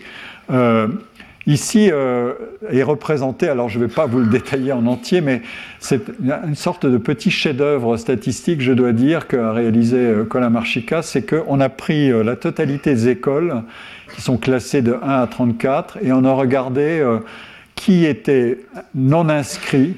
Euh, donc, ils n'ont pas choisi de s'inscrire à ces concours. Par exemple, pour HEC, vous voyez que le taux de non inscrits est plus élevé euh, que pour les écoles qui sont un peu plus au milieu du classement. Et, et puis, ça redégringole ensuite. Le non inscrit en bas du classement, ils sont massifs. Ensuite, qui a été éliminé à l'écrit? C'est le gris. Donc euh, ça, c'est la sélectivité euh, à partir du moment où ils sont, sont inscrits. Euh, et HEC en élimine beaucoup, mais les autres aussi. donc c'est effectivement très sélectif. Et puis, c'est un concours en deux temps, il y a de l'écrit et de l'oral. Et donc, qui a été éliminé après l'oral, c'est en gris foncé, et euh, qui est intégré à HEC, c'est en noir, mais ici il y a deux zones intermédiaires qui est le retrait par les vœux et l'élimination par les vœux. Les candidats ont pu choisir euh, de dire euh, je, choisis, je veux telle ou telle école, et soit ils ont accepté ce qu'on leur a proposé, soit ils ont fait un vœu qui était un peu trop, trop élevé pour leurs ambitions. leurs ambitions étaient trop élevées par rapport à leur score de réussite, donc ils ont, ils ont raté leur coup. et euh, et d'autres euh, ont, choisi de ne pas intégrer. Donc vous voyez la mécanique, elle est, euh, elle est très précise. Autrement dit, HEC, tous ceux qui voulaient sont entrés, puis progressivement, il y a les vœux jouent un rôle. Autrement dit, il y a des préférences qui interviennent et qui, sont en, composition avec la, mécanique de la, de la sélection. Et puis ici, vous avez la, proportion des affectés selon les filières. Qu'est-ce que c'est que la hiérarchie des écoles? La hiérarchie des écoles, elle correspond à, des filières de formation. Et comme j'aurai l'occasion de le dire, je l'ai déjà dit, euh, les filières scientifiques euh, sont surreprésentées. La, part des, élèves qui passent par la filière scientifique, elle est plus élevée dans les meilleures écoles que dans les moins bonnes. Donc euh, en noir, c'est le scientifique, en, en bleu assuré, c'est l'économie en euh, rouge, c'est la technologie, et en, grisâtre, en grisé, pardon, c'est euh, les filières littéraires. Et vous voyez qu'il y a euh, le type de candidat qu'on veut, il est lié à la hiérarchie des écoles. Euh, ensuite, ici, vous avez un, autre facteur qui est très intéressant, c'est le, coefficient aux épreuves écrites en fonction de la position des écoles, la hiérarchie des écoles. Et euh, en noir, vous avez le coefficient des épreuves de mathématiques. Autrement dit, euh, les écoles les mieux classées sont celles qui accordent le plus grand poids euh, aux mathématiques dans leur, dans leur système de sélection et dans leurs épreuves. voilà. enfin, il y a un autre mécanisme qui est intéressant. On pourrait se dire les écoles sont des machines infernales à sélectionner avec tous ces critères, mais elles recourent à un autre mécanisme qui est l'admission sur titre. Euh, elles remplissent leurs effectifs avec d'un côté euh, d'un concours euh, qui est un concours commun. Il y en a de deux espèces, euh, banque d'épreuves communes et puis écrit comme, je crois. Enfin, il y en a beaucoup d'autres, mais je ne vais pas détailler. Mais il y a aussi les admissions sur titre, c'est-à-dire sur, c'est aussi un concours, mais euh, qui va chercher d'autres profils. Voilà l'argument de la diversité qui apparaît tout d'un coup. Euh, on peut essayer de trouver d'autres profils à travers les admissions sur titre. Et euh, la question est combien les écoles offrent de places à travers soit le mécanisme du concours, avec tout ce que j'ai décrit, soit le mécanisme de l'admission sur titre. Et vous voyez là encore une, hiérarchie euh, qui est euh, les meilleures écoles offrent, recrutent d'abord par le concours et les écoles euh, les moins bien classées recrutent davantage par l'admission sur titre c'est assez logique puisqu'elles ont du mal à remplir et donc euh, elles vont admettre sur titre pour euh, corriger ce, phénomène. Et ici, vous avez la, distribution par école euh, de 1 à 31 et la, proportion en gris clair de, l'admission sur titre et en gris foncé des concours de l'admission sur concours. Autrement dit, on se procure des étudiants par deux voies et Évidemment, euh, la, part euh, de l'admission sur titre, elle augmente à mesure que euh, le, rang de l'école diminue. Mais on a aussi de l'admission sur titre dans les meilleures écoles. la question est, et comme ce sont aussi des concours, comment est-ce qu'on veut corriger le profil John et Lisa dont j'ai parlé, si on les mettait l'un en admission par concours et l'autre en admission sur titre, on y arriverait peut-être de cette manière-là. Euh, voilà. Mais euh, la, recherche montre aussi que euh, les meilleures écoles vont évidemment chercher des admissions sur titre de gens qui sont déjà des ingénieurs ou qui sont déjà très diplômés, etc., pour en quelque sorte maintenir un niveau de, qualité de leur public qui est assez élevé et aussi pour avoir des statistiques à la sortie en termes de salaire euh, qui permettent d'alimenter les classements euh, qui sont très regardés euh, dans le monde international, notamment par les étudiants étrangers. si je fais telles études, combien ça va me rapporter au juste au bout du compte? Donc, vous trouvez aussi de, de tels mécanismes ailleurs que dans les écoles de commerce. je vais vous les montrer tout de suite. Euh, ici, vous avez euh, le concours de l'école polytechnique, euh, qui est une de ces grandes écoles. Je n'ai pas beaucoup travaillé sur les, écoles d'ingénieurs. on ne peut pas tout faire, mais un collègue a magnifiquement travaillé pour moi. C'est Bruno Bellost qui a écrit un article que je vous recommande qui s'appelle Anatomie d'un concours, qui est paru dans Histoire de l'éducation en 2002. Et c'est une série longue euh, qui présente ici le nombre de candidats à Polytechnique entre 1794, il faut le faire quand même, ça c'est la prouesse des historiens, moi j'admire ça, il, faut, leur rendre les armes. Euh, on, va publier un, gros ouvrage sur les mathématiques à la rentrée. Avec, j'ai un jeune collègue historien qui a été d'ailleurs mon assistant au collège, avec qui j'ai travaillé, qui est un champion extraordinaire du travail d'archives et pour en tirer le meilleur. Enfin, j'admire beaucoup ça. En tout cas, Bruno Bellost, qui est un, grand historien des sciences, a fait ce travail et de 1794 à 1998. Donc, vous voyez. Euh, le développement de l'école, en quelque sorte, euh, qui se voit à la fois euh, en, qui se voit en termes d'effectifs. Combien de candidats euh, ont été inscrits dans, le concours de Polytechnique, qui est un concours que Polytechnique partage maintenant avec les écoles normales supérieures. C'est un concours commun à Polytechnique, aux écoles normales supérieures, aux quatre, et à l'ESPCI, l'école de physique et de chimie de Paris. donc, quand vous vous présentez, si vous n'entrez pas à, je ne sais pas quoi, à une, vous pouvez passer à Polytechnique ou l'inverse, c'est plutôt. Euh, enfin bon, et, etc. Et, euh, ou à l'école de physique et de chimie de Paris. Et puis là, en bas, vous avez euh, le nombre d'admis. Donc c'est un indice de sélectivité. Euh, vous voyez que le nombre de candidats est passé de, moins de 100 euh, en 1794 à plus de 2500 euh, ou autour de 2500 à la fin de cette période.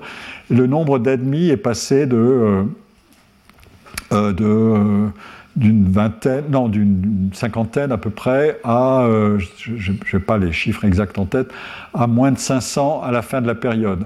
Donc, euh, on a admis beaucoup, mais euh, le taux de sélectivité, il est, il est figuré ici. C'est le taux de réussite au concours.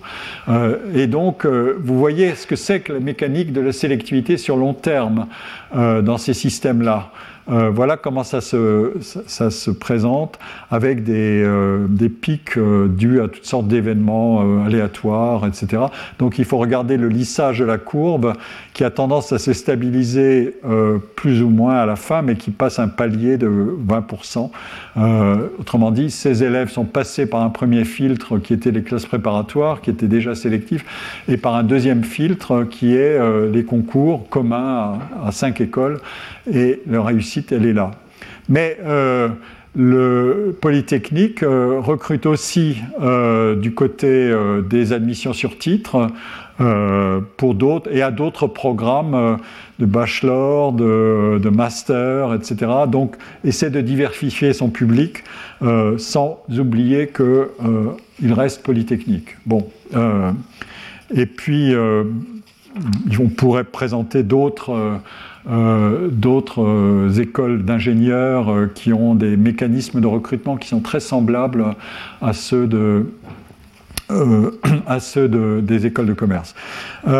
si vous changez de contexte et que vous êtes dans le système américain où on n'a pas notre dualisme grandes écoles et universités, mais vous avez la hiérarchie des universités, voilà un graphique que je tire d'un article fameux de Caroline Oxby, qui est maintenant à Stanford.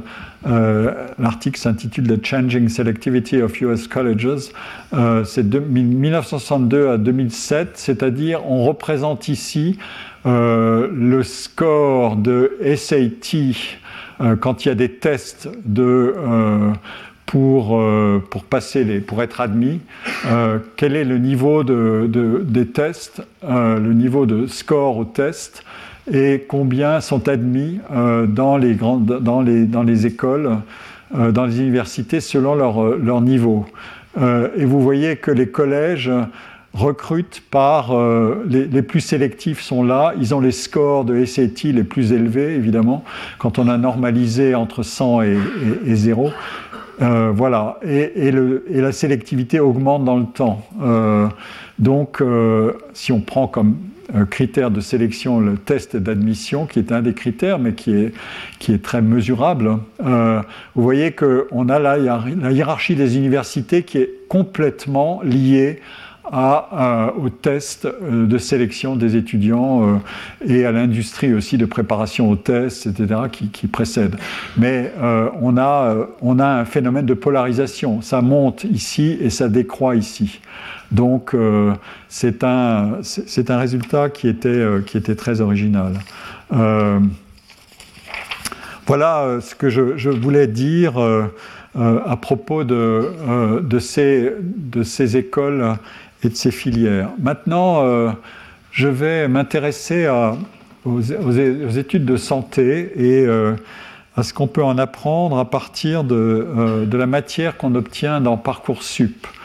Euh, les, résultats que je, vous présente sont tirés notamment du rapport dont j'ai parlé en, de 2023, donc tout récent, et d'un certain nombre de données que j'ai euh, recueillies euh, par, par, l'enquête et, grâce à, aux ressources d'Internet, je dois dire.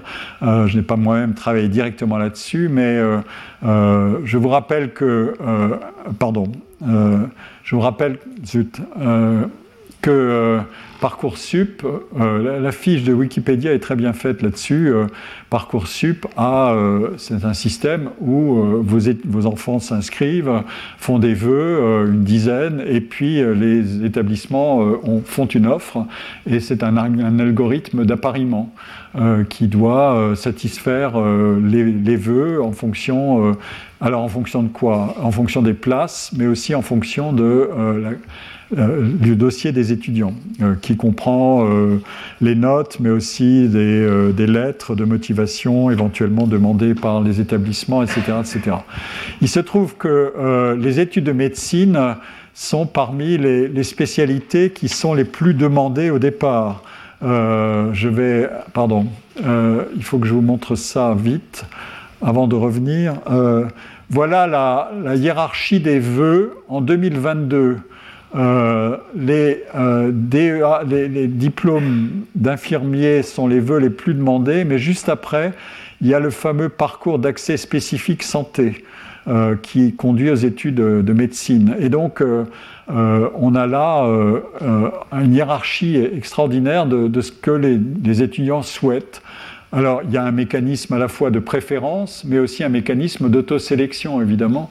Euh, je veux ce que je peux vouloir, et en même temps, je veux ce qui est désirable. Euh, il y a euh, dedans ensuite les formations d'ingénieurs Bac plus 5 on a une hiérarchie de la, représentation par la société euh, euh, des, étudiants de la société ou de la société des étudiants, si on veut. On a une hiérarchie de ce qui est euh, désirable dans le monde contemporain en termes de métiers et de chances de les obtenir. Viennent ensuite les licences de droit, qui est euh, qui viennent juste après. Puis après, il y a un décrochage. Donc là, là il y a un trio euh, ou il y a un trio de têtes qui sont ingénieurs, euh, santé et infirmiers. donc la santé, c'est le monde qui attire le plus aujourd'hui. puis le monde des, des, ingénieurs. Et ensuite viennent les licences de droit et les licences TAPS. C'est le sport mais il y a un, gros décrochage. On est de 546 000 vœux à 294 000. Et puis ça décroît ensuite de manière assez régulière. Euh, euh, voilà. Et euh, les, classes préparatoires des grandes écoles sont là. elles sont, tout en bas de la liste des 30, des 29 premiers vœux que j'ai mentionné. Donc là, il y a un phénomène d'autosélection qui est évidemment euh, très important. Je veux ce que je peux espérer euh, ici. Mais c'est beaucoup plus ouvert ici. Or là, euh, je, veux ça, mais je n'ai pas beaucoup de chances de l'obtenir parce que ça va être très sélectif aussi. Ce que je vais vous montrer, j'espère avoir le temps. mais la mécanique est intéressante. D'abord, il faut démontrer que Qu'est-ce que c'est que, qu'est-ce que, c'est que Parcoursup? Euh, Je tire ça de, euh, des données euh, produites par ce rapport qui est très bien fait, dont un des auteurs est Jean-Richard Sitterman, qui est un des meilleurs connaisseurs du monde de l'enseignement supérieur en France. Il a été le patron de, de l'IGAENR, c'est la, euh, c'est l'organisme de corps, c'est l'inspection générale de, l'enseignement supérieur de la recherche, qui a changé un peu de nom parce qu'on lui a intégré le, sport et la jeunesse, mais euh, il a été le, directeur de cette IGNR, donc il, a il connaît très bien le, monde de l'enseignement supérieur. Euh, donc qu'est-ce que fait, qu'est-ce que fait Parcoursup? Parcoursup doit avoir, doit pratiquer un équilibre c'est un des grands enjeux de l'enseignement supérieur entre l'offre et la demande. Euh, les formations sélectives résolvent ce problème en utilisant le niveau scolaire pour réguler l'accès euh, et peuvent refuser des candidats, on l'a vu, euh, sans pour autant remplir. Vous avez vu tout à l'heure de quoi il était question, y compris par des rivalités internes entre écoles qui sont sélectives, mais qui ont de différentes réputations. Et puis, il y a des formations non sélectives, les, licences universitaires, autrement dit, il y a des places. Ça n'est pas euh, la rareté des places qui doit jouer au départ, elle devrait être non sélective. Et euh, comment est-ce que je vais faire ajuster, comment est-ce que je vais ajuster l'offre à la demande? Euh, Est-ce qu'il faut augmenter les capacités des formations qui sont les plus demandées Par exemple, les DE d'infirmiers ou les, formations de santé, il faudrait augmenter de manière gigantesque le nombre de places pour réduire un tout petit peu euh, la sélectivité redoutable de ces études. Donc, on voudrait créer plus de places. C'est d'ailleurs quelque chose que la réforme des études de santé a fait. Euh, vous allez le comprendre si j'ai le temps d'aller jusqu'au bout. On avait un fameux numerus clausus qui est devenu un numerus apertus. C'est quand même assez intéressant comme vocabulaire. Autrement dit, c'était la sémantique de l'ouverture. Euh, qui a deux mécanismes, on a, deux, filières pour y accéder et surtout on a augmenté le nombre de places parce qu'on a eu un problème de pénurie de médecins. Et donc, euh, mais on reste sélectif, vous allez le comprendre. Donc, est-ce qu'on peut augmenter le nombre de places? Et là, euh, évidemment, il va y avoir un problème c'est toujours la même histoire. Qu'est-ce que c'est que cette rareté euh, dans des formations non sélectives mais qui attirent beaucoup et dans lesquelles on va devoir faire un, choix quand même. Qu'est-ce que c'est que cette rareté? Est-ce que c'est euh, quelque chose qui est euh, une, donnée éternelle? Après tout, euh, on a augmenté le taux de bachelier et on a augmenté les réussites au bac, donc euh, la rareté, on peut jouer dessus euh, de bien des manières. Ici, on est dans un autre univers. Le monde de l'enseignement supérieur, il fonctionne, autrement que le monde de l'enseignement secondaire, jusqu'à maintenant. Il y a évidemment des capacités d'accueil euh, qui sont contraintes, mais là c'est des ressources budgétaires, mais on pourrait développer, comme disait euh, Dalton Conley, on peut augmenter la taille du gâteau. Euh, mais il y a aussi des problèmes de, de, marché du travail. Si vous fabriquez, enfin vous produisez beaucoup d'infirmiers, beaucoup plus d'infirmiers qu'il n'y en a besoin, évidemment vous envoyez au massacre beaucoup de gens qui auront passé du temps à se former et qui n'auront pas un emploi. Donc sans aller dans une fameuse, ce qu'on appelle une logique adéquationniste, autrement dit, j'ai tel besoin d'emploi dans le marché du travail, je, vais former tant d'individus, ça, ça ne marche jamais parce que euh, euh, ne peut pas régler les horloges comme ça, euh, mais on peut quand même tenir compte de ces choses-là, surtout quand les établissements sont insérés dans un tissu local, elles doivent faire attention à leur environnement, savoir quelles sont leurs informations sur les besoins locaux, etc., etc. C'est quand même que les, former des étudiants, ce sont des ressources. Euh, et ce sont des ressources, il faut qu'il y ait des débouchés. Euh, si une université euh, affiche qu'elle a formé tant d'étudiants, mais que ses débouchés, c'est ça, et c'est pas terrible, évidemment, ça va refroidir un certain nombre de candidats à ces choses-là. Il y a des effets de feedback, et les familles et les étudiants ont besoin de l'information sur ce qu'on produit quand on leur demande d'investir dans l'éducation. Et il y a un autre argument qui est, cité par ce, rapport, qui est de dire n'oubliez pas que les universités ne font pas qu'enseigner, elles font aussi de la recherche. Et si vous mettez des, des, masses et des masses d'étudiants euh, dans des amphithéâtres, d'abord vous diminuez la qualité de la formation qu'il est donnée. Euh, et vous augmentez probablement le taux de sélection par l'échec parce que l'encombrement, la congestion ne va pas fonctionner. Et d'autre part, vous allez dégrader l'activité des enseignants-chercheurs parce qu'ils vont devenir de purs enseignants et qu'ils ont sacrifié la recherche. Or, enseignants-chercheurs, ça veut dire former des jeunes au contact de des connaissances qu'on produit dans la recherche. Si vous formez des jeunes avec des connaissances qui sont devenues obsolètes, euh, ça n'a pas beaucoup d'intérêt. Euh, l'honneur d'une université, c'est d'avoir un enseignement, euh, même déjà peut-être en première année, qui, qui, transmet, ou peut-être a fortiori en première année, qui transmet des connaissances qui évoluent très vite et qu'il faut faire correspondre au contenu d'enseignement, des connaissances progressant par la recherche. Donc il faut faire attention à ça. c'est un, une contrainte qui est très élevée. Et alors, Qu'est-ce, quelles sont les solutions pour y arriver une fois toutes ces contraintes données? Euh, En fait, le classement qui est basé sur la capacité présumée des candidats à réussir, dit ce rapport, reste la seule solution acceptable. Les deux autres solutions, on, les a utilisées parfois. Euh, Premier arrivé, premier servi, ça, ça a existé. C'est pour ça qu'on a voulu créer Parcoursup. Euh, et le tirage au sort qui fut employé par APB, euh, euh, c'était la version antérieure de ce système, a été très décrié. Donc ça, ça a, fait, ça a fait hurler, évidemment. Donc on veut corriger. Mais pour corriger, on veut un algorithme d'appariement avec des vœux, mais aussi des capacités.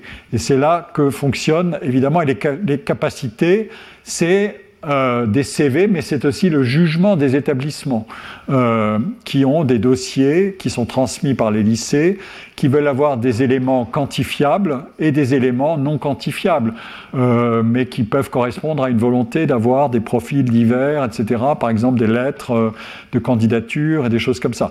Évidemment, le problème, c'est toujours dès qu'on a un critère, on va avoir une sorte de normalisation ou de course vers le haut, etc. Mais enfin bon c'est comme ça. Et euh, Donc j'ai déjà montré euh, ce qu'était l'univers de ces formations sélectives ou non sélectives. Maintenant, je vais me situer dans le monde de, la santé. Je vous rappelle euh, les travaux de Baudelot et Glaude. Là, euh, tiré du même article, ils situent les, les spécialités en termes de rendement, de, pardon, en termes d'âge de sortie du système scolaire. Les études longues euh, et de rendement ici. Quel est le rendement en termes de, salaire de ces études et quelle est la, date à laquelle sortent les individus? Vous voyez que la médecine et les grandes écoles partagent la position pointe. Donc la médecine, elle est à la fois très désirée, les gens ne sont pas idiots, elle est socialement extraordinairement bien valorisée, elle est très importante, elle est au contact de recherches très intensives, elle a des propriétés de, euh, visibilité sociale et de visibilité scientifique qui sont énormes. On a souvent dit que le XXIe siècle est, le siècle de la biologie et des études et de la médecine. Euh, il est probablement le siècle de beaucoup de choses, y compris des problèmes euh, d'énergie et, de, transition climatique, mais il est certainement aussi euh, le siècle de la santé. Et nos démographistes sont là pour le dire. donc l'enjeu, il, est, très important. alors, ensuite, qu'est-ce qu'on fabrique? Euh, vous voyez que le nombre de docteurs en médecine, je, présente ces données qui sont tirées d'un document, euh, ici un document, euh, ce sont des documents du, Conseil d'analyse économique de, que, j'ai présenté déjà, mais euh, je vous insiste ici sur euh, la, santé cette fois-ci. Je l'avais présenté à propos des études de mathématiques l'année dernière, mais là je regarde ce qu'il en est de la santé. Euh, vous voyez que le, volume d'étudiants en santé, il, est très stable. il progresse très peu pour des raisons de, fameux numerus clausus, alors que les autres courbes euh, sont en hausse, sauf euh, les, filières sélectives, les DUT par exemple. Euh, vous voyez que c'est stable aussi parce que c'est sélectif et ici aussi c'est sélectif. on n'a pas représenté ici les, élèves des grandes écoles, mais les diplômés des grandes écoles, ça a augmenté. dans le temps, mais on est passé de 28 000 à 86 000 en, en 27 ans, alors que euh, les, DUT de 27 000 à 48 000, alors que les licences, on est passé de 71 000 à 187 000. Euh, voilà. Et donc, euh, je passe maintenant aux revenus. il faut que vous me fassiez confiance, c'est un peu long à expliquer, mais ce sont des analyses de régression. Autrement dit, on contrôle un certain nombre de facteurs et on regarde quel est le niveau de revenu après entre 25 et 45 ans et entre 25 et 45 ans avec au moins 10 ans d'expérience, vous voyez que la santé et les grandes écoles, c'est la même chose. C'est en tête de liste. Euh, c'est les études qui sont les plus euh, rémunératrices. Et vous pouvez le, voir euh, dans ce même type de, graphique à travers les doctorats, y compris de la santé, mais ce graphique-là est le plus parlant. Donc l'enjeu, il est très élevé. Alors, qu'est-ce qui s'est passé dans ces études de médecine? Là, je vous donne la courbe de formation de médecins avec le numerus clausus de 71 jusqu'à 2015. Et ici, ça va, on, va jusqu'à 2000, euh, de 72 à, 2019 euh, ou 2018. Euh, vous voyez qu'on a, a progressivement remonté dans la dernière période ici, qui manque là, c'est pour ça que je fais figurer les deux graphiques. On est passé par une courbe basse euh, où on avait visiblement des sous-effectifs en médecine et on le paye aujourd'hui, on le voit. C'est de là que ça vient. Hein, euh, euh, et puis ça a remonté parce qu'on s'est aperçu que ça n'allait pas du tout. donc cette régulation du nombre de médecins, c'était une sorte de coproduction entre les capacités de financement, la formation, les universités, les besoins et et les ressources de la sécurité sociale. Bon, euh, sont des arbitrages. Et là, vous avez la liste, euh, les pays, le classement des pays, le nombre de médecins pour 1000 habitants. Et vous voyez que la France se situe ici. elle est en noir. Euh, alors que l'OCDE est en rouge, la moyenne de l'OCDE est en rouge. Donc vous voyez qu'on est dans le milieu du paquet. Euh, on n'est pas les plus mal lotis, mais on n'est pas non plus les, mieux lotis. Il y en a beaucoup plus en Allemagne euh, ou en Norvège ou même en Italie. Enfin bon. Donc, il y, a, un besoin. Alors on a réformé les études. Je ne vais pas tout détailler ici, mais on a maintenant deux mécanismes. On a le mécanisme classique de vous entrez à l'université euh, dans les filières de formation euh, médicale euh, par le système PASS et vous entrez par un système de licence. Le système PASS vous conduit à un concours à la fin de la première année soit vous êtes admis euh, et vous passez, euh, vous faites, vous continuez euh, et vous êtes, ça y est, vous êtes pris dans, un, dans une filière d'études jusqu'à la sixième année où, on va, on va avoir des concours de, de, distribution des spécialités. Soit vous passez par les études de licence. Ça, ça a été fait pour augmenter la diversité des publics. Autrement dit, on ne voulait pas du concours le plus sélectif qui est le numéro un, qui est euh, qui recrute euh, à peu près 80% des étudiants actuels en médecine, on voulait trouver par les 20% qu'on a mis en place par ces licences, on voulait attirer des gens d'autres profils et leur laisser le temps de euh, se former en médecine euh, sans démarrer tout de suite plein pot par euh, des études médicales. Et on leur laisse donc le temps de rejoindre le concours de formation ou la, la, filière de formation en médecine, mais à travers des épreuves sélectives aussi. Mais on a une diversité. Et ici, vous avez le nombre d'étudiants qui sont passés de euh, quel est le, taux de sélectivité de ces formations.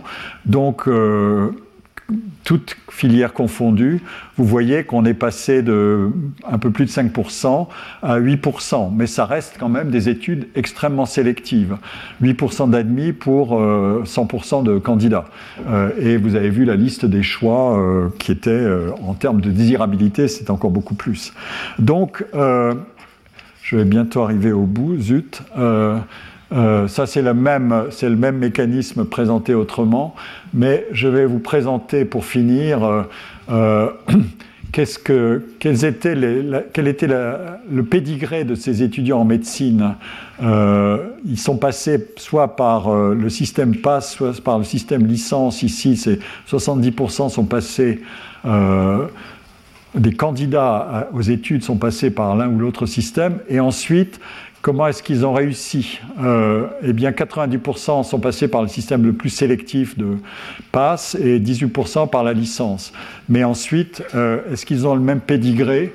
Euh, alors là, on a, je vais, peut-être passer directement à, à cette information-là. Ceux qui sont passés par le système passe, s'appelait autrefois PASSES, le taux de mention très bien est, beaucoup, est plus élevé que ceux qui sont passés par le système licence. Donc on peut dire on a gagné en, on a gagné en diversité. Euh, ce sont les, ça, c'est les étudiants en première année. Euh, et ensuite, ceux qui sont admis euh, donc qui sont passés par le filtre de la compétition, eh bien, le taux de, mention très bien augmente spectaculairement pour les deux. Autrement dit, pour réussir le concours, il faut être dans la, partie haute des candidats euh, pour passer en deuxième année. Euh, que vous soyez euh, passé par le système le plus sélectif qui est le système PASS ou par la licence. Donc on a un écart, mais on a aussi 55% des, de ceux qui ont réussi par le système licence euh, pardon, par le, non, 44% de ceux qui sont passés par le système licence ont une mention euh, très bien, euh, contre 62% qui sont passés par l'autre filière. Enfin bon, on a obtenu donc une, une, diversification de, du recrutement, mais qui est quand même conditionnel au niveau euh, où on voulait recruter.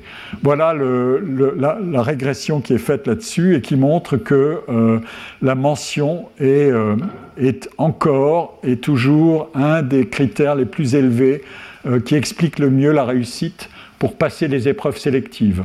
Euh, je n'ai pas le temps de vous présenter la suite, mais euh, euh, voilà le, résultat final quand les étudiants doivent choisir leur spécialité. C'est un peu comme les concours. quelle est l'école que je veux rejoindre en fonction de mon score aux épreuves communes, aux épreuves classantes de, de, médecine On doit choisir sa spécialité. Et aujourd'hui, la spécialité qui est la plus recherchée, c'est la chirurgie plastique. Je vous laisse sur ce rire qui est très éloquent. Merci.